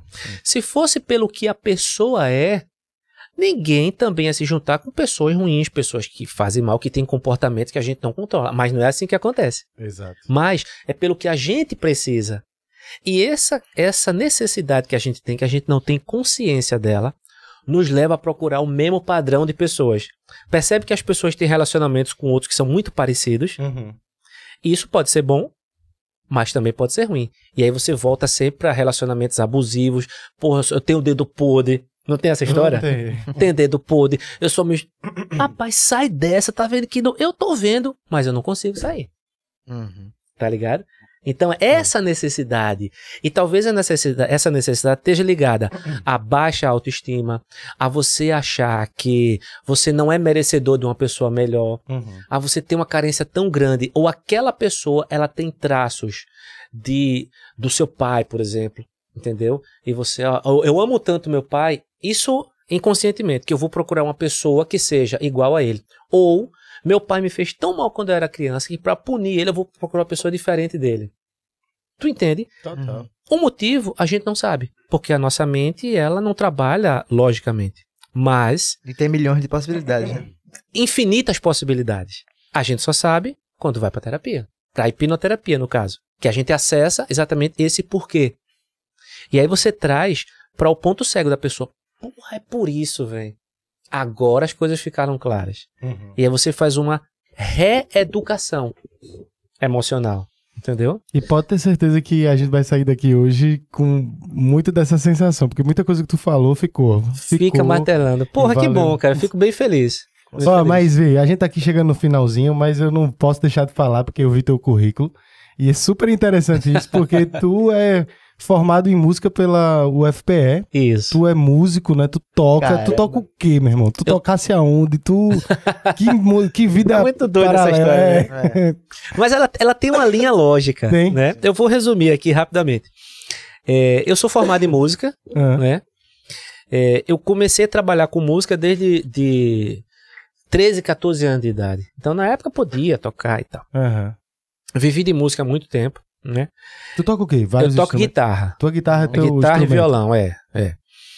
Aí, eu vou fazer uma linha rapidinha, depois eu conto um negócio que tem umas coisas muito doidas assim nessa, nessa onda. É, e aí teve um momento que eu disse, porra, eu acho que é, é, eu tava tocando uma vez aqui no Tacaruna e naquela época pra mim eu tava tocando com os caras que eram tipo pica assim da Uhum. música, sabe? Os caras mais velhos e tal, e era um sonho tocar com eles. Só que quando terminou de tocar, era um cachê ruim, que atrasava. Era, um- era uma situação degradante pro músico daquele nível. Uhum. E aí os caras disseram, e quando terminou, os caras comentando, pô, falando mal, e eu olhava para aqueles, bicho, não é isso que eu quero pra minha vida. velho." Porque se você pensar, a arte, em geral, ela é muito cruel. Uhum. Porque você mira no sucesso e você esquece que aquilo ali é uma pontinha. Todo mundo ali que tentou e que não conseguiu, que se esforçou e. Tá ligado? Uhum. É a arte, o futebol. é, A arte ela já é cruel em si, porque ela não é valorizada. E essas profissões que têm muito destaque, você mira no sucesso e O você. erra. esporte, né? Tem disso. No né? esporte, entendeu? É. Você, é, a, a probabilidade de frustrar é muito grande. Disse, porra, não é isso que eu quero. Aí, o que, que eu vou fazer, velho? Eu vou cantar. Eu vou ser cantor, porque o cantor, ele tem mais destaque, tá? Beleza. Segura essa informação, depois eu volto pra aí. Aí, nessa onda de tentar cantar, é, eu disse, o que, que eu vou fazer? Então, eu vou, eu vou vender um show. Eu dizia que era na época que eu vendia drogas, porque era uma droga de show, velho. Aí eu não gosto de tocar casamento, essas coisas. Então eu vou fazer evento corporativo, né? E aí comecei nessa força de vender, de ligar e tal. Conheci uma galera que trabalhava com cerimonial. Eu já tô ligando para vender o show, eu vou vender também esse produto. Acabou que eu montei uma empresa de evento, Hum. Hum. entende? E tu cantava nos teus próprios eventos Era. que fechava. Às vezes, e, é, e era, é interessante assim, porque onde eu menos ganhava dinheiro era com a música.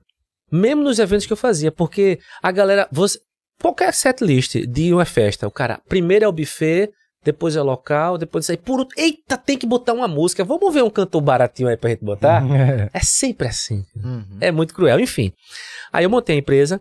Em 2000 e... Só que eu sempre me interessei por comportamento humano. Uhum. né? Eu dizia que meu hobby era observar as pessoas. Eu gosto disso. E aí, em 2016, mais ou menos 2015, é, na empresa, eu montei um, um, com dois amigos meus, né, uma psicóloga, que inclusive é dona do espaço é, terapêutico que eu atendo, que é Gerarte Terapia, que é aqui bem pertinho, inclusive. Né, é Patrícia Mello, e um, um amigo meu que é professor de educação física, é arte educador. E a gente fez um treinamento para a empresa. Então, esses treinamentos com atividade, com não sei o que, de comportamental, né? Trabalho em equipe, liderança, uhum. passamos a trabalhar com isso. Beleza.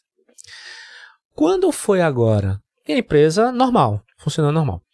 Quando foi agora 2000 e, e pandemia, hum. 2019, que parou tudo, que o cara não podia nem olhar lá que morria, né? Uhum. Eu já tinha um hábito. Na, no, na minha programação diária, então eu separava uma hora para ler aleatoriamente e uma hora para estudar um conteúdo é, direcionado. Não tinha nada que fazer na pandemia, velho. Se vou ler e vou estudar, né? Aí passei o dia ali fazendo coisa. Eu tinha visto uma entrevista de do Pyong Lee, uhum. que depois eu me frustrei porque veio no Big Brother, velho. Eu uhum. nunca assisto Big Brother, mas porra, viu o comercial. Mas uhum. enfim, foi massa. é, numa entrevista dele com um cara chamado Leandro Carnal. Tô ligado. Sensacional a entrevista, né? É, não, minto, minto. É Luiz Felipe Pondé. Sim. É massa é essa entrevista. É do o Pondé entrevistando o Pyong Lee. E o Pyong Lee falando da hipnoterapia, de hipnose e tal, achei bacana. Aquilo ficou perdido.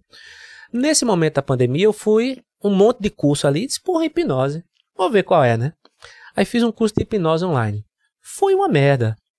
Porque é, uma, é a prática que você só via na teoria. Mas o assunto era bacana. Aí eu continuei pesquisando, fui fazer um curso de hipnose é, presencial. Eu costumo dizer que é desonline, né? fui fazer o curso de hipnose desonline, achei massa. E aí foi quando eu descobri a hipnoterapia. Entendeu? Nesse caminho. Aí fui fazer a formação, conheci um cara chamado Rafael Krais, que é o cara, essa metodologia que eu uso, é ele que desenvolveu isso. É um cara de Santa Catarina, o cara é gênio, assim, o cara é muito bom. Aí eu fui para Santa Catarina, fui fazer a formação. É uma imersão de 10 dias. Né, de 8 da manhã às 8 da noite, 9. Né, você faz a, a formação, fora a, a, parte online, a teórica. Pronto, isso foi em. A gente está em 2022, dois, março de 2021. Uhum. Quando eu voltei lá, eu já vou, você já volta atendendo. Aí o que a gente vai fazendo é se aprofundando nos temas, entendeu? Mas essa é a linha que leva o músico a virar terapeuta. Entendi. Entendeu? E tu, como músico, chegasse a produzir vários artistas famosos aqui de Pernambuco, é, consagrados, né? É. Como músico, assim, inclusive, uh, eu peguei o seu contato com Nena, Nena Queiroga, hum, que é minha amigona, assim, então eu, eu entrei pra banda de Nena, como guitarrista, depois passei a ser produtor e tô produzindo Nena já tem uns 15 anos. Então o que show massa, teve né? o DVD dela que ela fez ali com Ivete, não sei se estão lembrados, foi Obrigado. em 2010. Pronto, fui eu que produzi. Ah, foi? É. é um show de Lenine que ele fez aqui para o Hospital do Câncer. Todos cantam Lenine, então tinha uma galera que fazia o repertório dele com ele também. Viajei com o Spock Frevo, enfim. A maioria desses artistas, André, Nena, Gustavo, enfim, a maioria deles eu já trabalhei, assim e já toquei com eles, né? Hoje eu tô. que eu toquei em bar, tudo sem imaginar. Hoje eu tô menos músico. Uhum. Então, hoje eu me dou o direito de tocar quando eu tô afim. Uhum. Infelizmente virou meu hobby. Né? Uhum. Mas eu continuo tocando, assim, é, é, bem interessante. Inclusive, no, no, no meu perfil do Instagram, eu, eu, eu criei um dia que vou fazer postagens recorrentes que é, é, ref, é refletir cantando. E aí eu toco uma musiquinha que a letra tem uma mensagem, tem um negócio, eu vou tocando e postando ali, é, é bem bacaninha. Já vi esse Marcos Viana, sabe quem é Marcos Viana? Não, cara. Ele é, acho que ele é mineiro. Ele produz muita trilha pra novela, aquela trilha da novela Pantanal. A toda a abertura quanto a trilha toda é dele. É linda a trilha, pô. Que é antiga, né? Aí eu, eu, eu sigo ele no Instagram, ele faz tipo um... É maestro, né? É, ele, ele canta, improvisa às vezes em ambientes bem bonitos, assim, que ele tá, e, e fica meio como se fosse uma reza, na verdade. Só Sim. que cantada suave, e você vê que ele vai improvisando, porque passa um carro e ele usa aquela referência e tal. E dá uma calma tão grande, assim, massa, justamente cara. nessa. Nessa. Nessa questão, assim, que ele também medita, ele, eu fico acompanhando ele lá, eu acho bem interessante. Deixa eu só te perguntar uma coisa, Leandro, só pra gente finalizar. É, com a música em si, porque música para mim é uma coisa muito forte, assim. Eu acho Sim. que música na minha vida. Sem música eu não vivo, assim. Eu sou... Ninguém viveria sem É. música. Nietzsche já diz isso, né? E eu, quando tu mesmo falou em frustrações, na época do- da faculdade eu ficava, eu vou fazer música, porque, tipo, música sempre teve muito e acabei desistindo, me frustrando. Eu lembro que não sei que, não sei se foi no Dinena, eu acho que foi Lula Queiroga quando veio aqui, teve um amigo dele que veio. E ele disse assim pra mim, tu é músico, a gente tava trocando de música, ele disse, tu é músico, eu, eu disse, não sou nada. É, eu tocava, tal, mas parei, abandonei, fui fazendo essas outras coisas, não sei o que, aí ele... Aí, massa, aí quando foi embora ele olhou pra mim e fez assim, não diga que você não é músico não, porque você é, você só não tá Exercendo. exercendo, É. mas você não pode pensar desse jeito, não. Me deu um bale ali na frente, foi massa que eu, que eu fiquei até animado, assim, eu, porra, velho. Uma verdade, assim, que ele me falou. E a música, ela é tão importante na minha vida ao longo do tempo, porque tudo eu faço associações à música. O tempo, com a música que eu via na época. E eu até brinco, assim, com, com minha esposa, com os amigos, dizer assim, meu irmão, eu prefiro perder a visão, pre- prefiro perder os braços, mas nunca perder a audição É. porque é muito importante. E me acalma, me conforta. é, dependendo da situação, o cara tá puto da vida, desestresse, o cara bota uma Isso. música lá que precisa. Isso. Então a música tá presente na minha vida sempre, sempre, sempre assim. Eu sou um fanático mesmo, tenho um colecionador de disco, Que massa. amo cara. tudo. E aí eu te trago esse ponto. A música é tão importante na minha vida e me acalma e melhora em tantas coisas que tu de alguma forma utiliza a música é, em alguma hipnoterapia ou ou até mesmo como um, um, um tratamento, um pós, assim, de, de Um exercício. um exercício Entendi. que com, com alguém que tá se, te consultando, tu qual a importância da música pra tu nesse sentido também, de curar a alma? Entendi. Então, existe a, a, a musicoterapia, Hum, né? Sabia? sabia não. Ah, existe musicoterapia. Alguns amigos meus são formados, inclusive. Que você usa a música como tratamento. Como existe a arte terapia, de você fazer desenhos e tal, entendeu? Uhum. Mas não é o meu caso. Né? É, na terapia que eu faço, eu não uso música em momento algum. Uhum. Entendeu? Porque o, o, o processo é diferente. Uhum. Entendeu? Agora, se a música vai acalmar, se a música ela vai fazer parte da vida daquela pessoa, porque, entenda, o que eu dou para essa pessoa, para o meu cliente, é liberdade. Uhum. Entende? Então, por exemplo, é, é você chegar e, de repente, você hoje, depois da terapia, você não ter medo mais de encarar uma carreira de música. Tu tá entendendo? De repente, porque você pesa, porra, inconscientemente, eu vou tocar, mas como é que eu vou pagar minhas contas? E alguém dizia isso pra mim, mas música não dá dinheiro, mas música não sei o quê. Porra, mas tanta gente vive de música. Não, mas é uma coisa muito mais forte. De repente, quando você faz a terapia, você vai dizer, porra, eu vou encarar. Porque se der errado, eu tenho, eu tenho competência pra fazer outra coisa, eu vou arriscar de novo. E a vida é isso. A probabilidade, se você pensar, faz sentido o que eu tô falando? Se você pensar, na, na imensa maioria das vezes, só existe uma resposta certa. Então a probabilidade do erro é muito maior. Uhum. Entende? Então você vai errar, velho. E outra coisa, se você, você não pode considerar o erro como uma sentença de morte. Porque o erro, ele faz parte do processo de aprendizagem. Total. Assim como o problema, é, a- no- o problema, é, a situação difícil de ser resolvida, ela faz parte do nosso processo de crescimento. Se você tem problemas maiores, é porque você cresceu na vida. Você é primeira série, você tem um nível de coisa. Quando você passa para a segunda série, você vai ter problemas mais difíceis e assim consequentemente. Uhum. Tu tá entendendo? Total. Então é essa a história. A gente precisa ter al- algumas coisas que a gente criminaliza desnecessariamente, que é o medo, é a falha. O nosso processo de ensino, ele penaliza quem erra, pô. É. Se você, se você observar processos de ensino modernos, eles vão valorizar essa falha. Porque é, é o- a, a prática, a tentativa, e você entende, porra, não é isso que eu vou fazer, então eu vou procurar outras maneiras. Entendi. Entendeu? Então é isso. E aí a terapia, só para finalizar, é, é, Gabriel, ela vai te dar essa liberdade e você não vai ficar com a sensação de que uma figura paterna ou que a tua mãe tá te cobrando ali. Uhum. E você vai ficar tranquilo. Pô, eu vou tentar. Eu não vou parar de trabalhar, mas eu vou é, curtir aqui um pouquinho de música. Fazendo, por exemplo, quando eu mudo de profissão, eu faço um planejamento. Eu não vou abandonar a empresa para ser terapeuta. Eu vou fazer uma migração de carreira, vou fazer um- uma programação. é, o, que, o nosso trabalho ele tem que dar lucro. Então você faz um planejamento. Você fazendo tudo direitinho, com calma, vai dar certo. Uhum. Entendi. Eu ia dizer, tu falou disso, eu tenho um amigo que é médico e praticamente abandonou a medicina para viver de música. Pronto. Ele, é ele disse que que tentou, ele gosta da medicina, você vê, mas ele sente aquela necessidade e vê, meu irmão, eu vou focar na música agora e pronto. Pronto. É isso, entendeu? E a galera doido, doido, doido, mas não é doido. Porque a, a, a, as pessoas. Porque, pensa comigo. Procuram estabilidade, né? É, a é. gente. Na maioria do tempo, a gente não faz o que gostaria de fazer. A gente faz o que precisa fazer. Exato. Ok. Mas até que ponto você vai fazer só o que as pessoas querem que você faça? Uhum. Onde está o seu prazer de viver?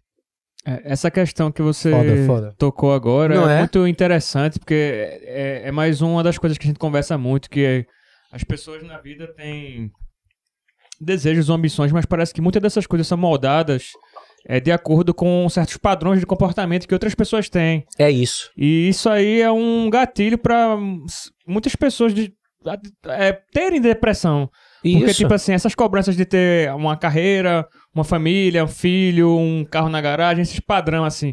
Isso é tão é, é, induzido, né, que as pessoas, assim, tendem a, a seguir essa direção sem, às vezes, ver que tem outros caminhos e outras escolhas, outras opções, independente de você estar tá com é. status pior ou melhor. E, né? e até de um, buscar um equilíbrio, cara. É, assim, comigo mesmo já aconteceu é, momentos assim é, em que eu me senti cobrado assim. Eu percebi que o, comigo funcionava é, essa parte ruim era ela, ela, ela era acionada muito mais quando eu tava com alguém, geralmente em relacionamento mesmo. Sim.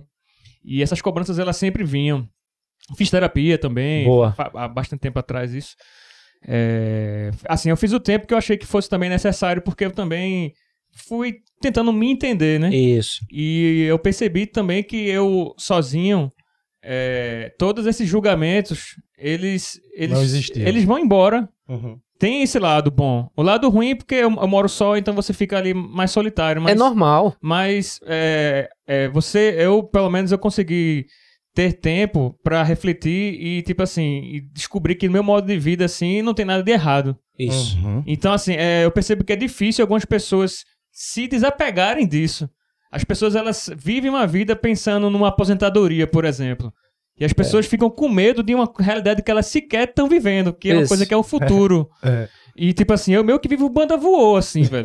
né? Nessa Mas... questão, assim. Eu, minha, dinheiro juntado não, é a lenda da minha vida, não existe isso. Aposentadoria, fudeu, não tem Ma, Mas, mas entenda, aí é que tá. Talvez seja uma condição desequilibrada. Porque, por exemplo, vai que dá uma merda e você tá vivo quando tiver velho. Não, mas aí eu penso nisso. quando, eu, quando eu converso com, com meus amigos sobre merda. isso aí, e, e, as pessoas chegam nesse ponto, que as pessoas falam assim, eu vou, eu vou ter que ter culhões de assumir a, a minha bosta. Da sua escolha. Minha escolha. Entende agora? Então, assim, se eu me lascar, a culpa é minha. Uhum. Então, assim, a pessoa tem que ter esse nível de consciência também. Então, assim, é. porra, se eu ficar velho fudido, então é isso mesmo. Vou ter Mas que encarar. Aí, é.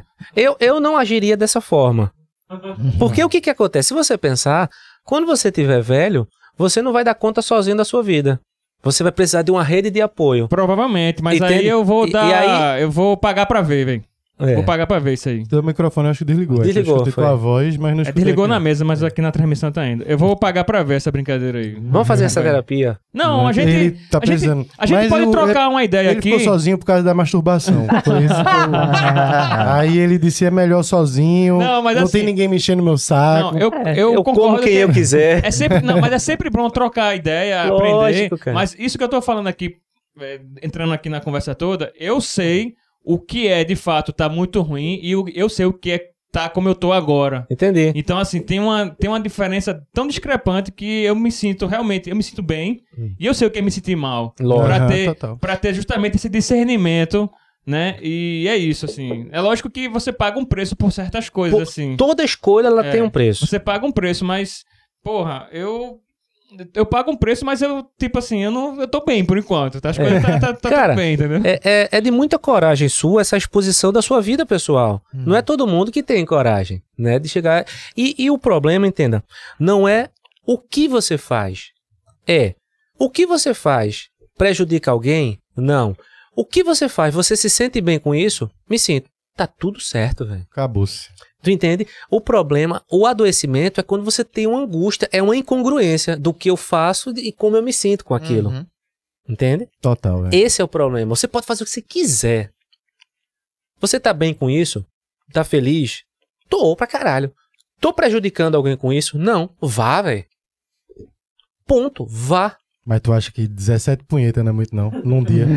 Depende. Você dorme Não, quantas horas por tá- dia? Esse daí já tá tirando onda. Aí já é reação esse miserável. Ah, Sete é foda, se fosse umas 12, tava de boa.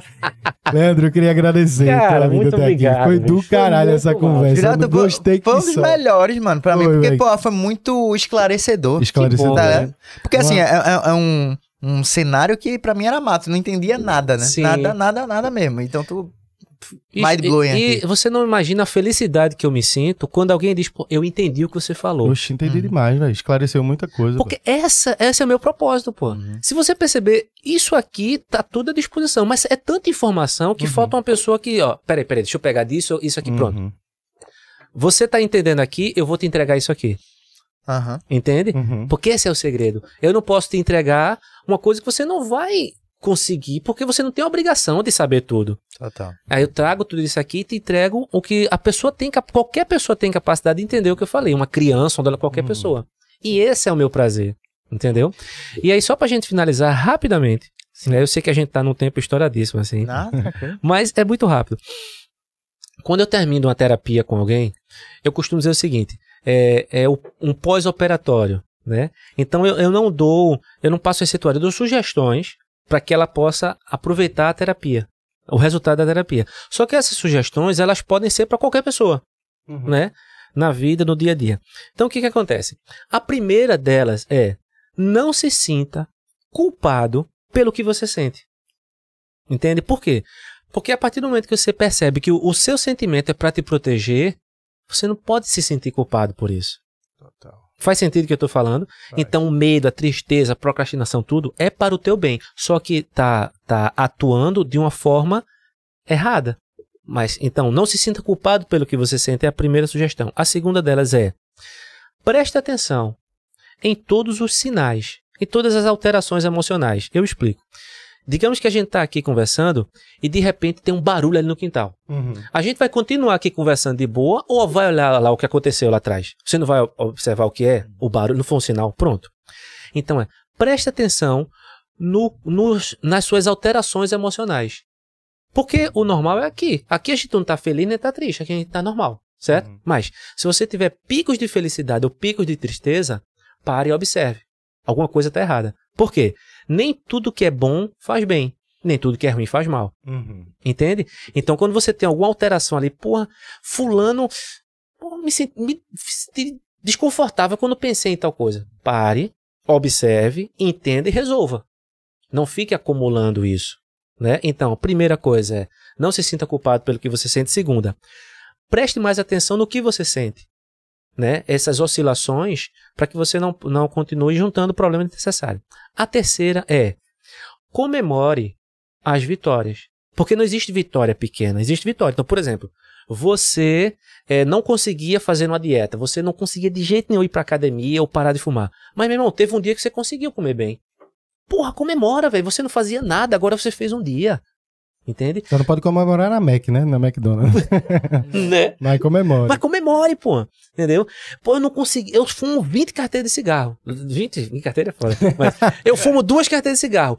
Eu segurei, segurei. Hoje eu fumei uma e meia. Meu irmão, comemore. Você fumava duas. Foda. Certo? Então, primeira, não se sinta culpado pelo que se sente. Segunda, preste mais atenção nos seus sentimentos, Uhum. nessas oscilações. Terceiro, comemore todas as vitórias, que não existe vitória pequena. E terceira, seja flexível. Porque entenda, ninguém é nada. As pessoas estão alguma coisa. Você não é triste, você não é um fracassado. Você ficou triste, você errou algum momento e você precisa ter essa flexibilidade para encarar a vida. Porque a vida é isso. É o imprevisível. Se você não tiver flexibilidade para encarar o imprevisível, você está ferrado. Entende? Então, essas quatro sugestões eh, são não só para as pessoas que fazem a terapia, porque elas vão começar a enxergar o mundo diferente, mas para o dia a dia, assim, eu acho que funcionam para qualquer pessoa. Né? Total. É, isso. Amanhã tem vaga lá no teu consultório? Ah! amanhã não, porque amanhã é, nós estamos na. Hoje é terça-feira, Terça-feira. dia que dia 18, É, né? Quebra. É. Dia 18. Hoje é terça-feira 18. É quarta, quinta e sexta. Eu vou estar como expositor na Hospital Med, Uhum. Ah, aqui no Centro de Convenções, que é a maior feira do, do setor hospitalar do Norte e Nordeste.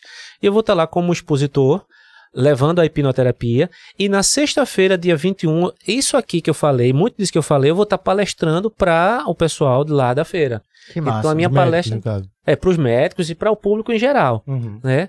É, na sexta-feira, dia 21, às 16h30, no auditório 3. Então amanhã não tem vaga para sua terapia, mas a gente pode marcar para a próxima semana, vocês gente- estão convidados. Ah, do valor, do valor. o preço- Pode ter certeza que eu vou. E, bom, e eu conheço muita gente que tá precisando também. Muita gente. Já atendi com bruxismo. Já atendi com aqui, bruxismo. Aqui, enxaqueca, Ansiedade. masturbação ali. Tem muita coisa pra gente resolver, viu? Tem Vamos muita nessa. coisa. Ei, velho, Cara, obrigado mesmo. Foi muito bom, velho. Muito, bom mesmo, de bom, verdade. velho. e a gente vai se comunicando, viu? Ora, vai lógico. ser só esse papinho aqui, não. que Com a- certeza. É, que a gente vai ter que fazer mudanças na minha vida. Eu tenho que Boa. me autoconhecer. É. Boa. Pegou? Galera, você que acompanhou até aqui, não deixe de se inscrever no canal, deixa o like, comenta.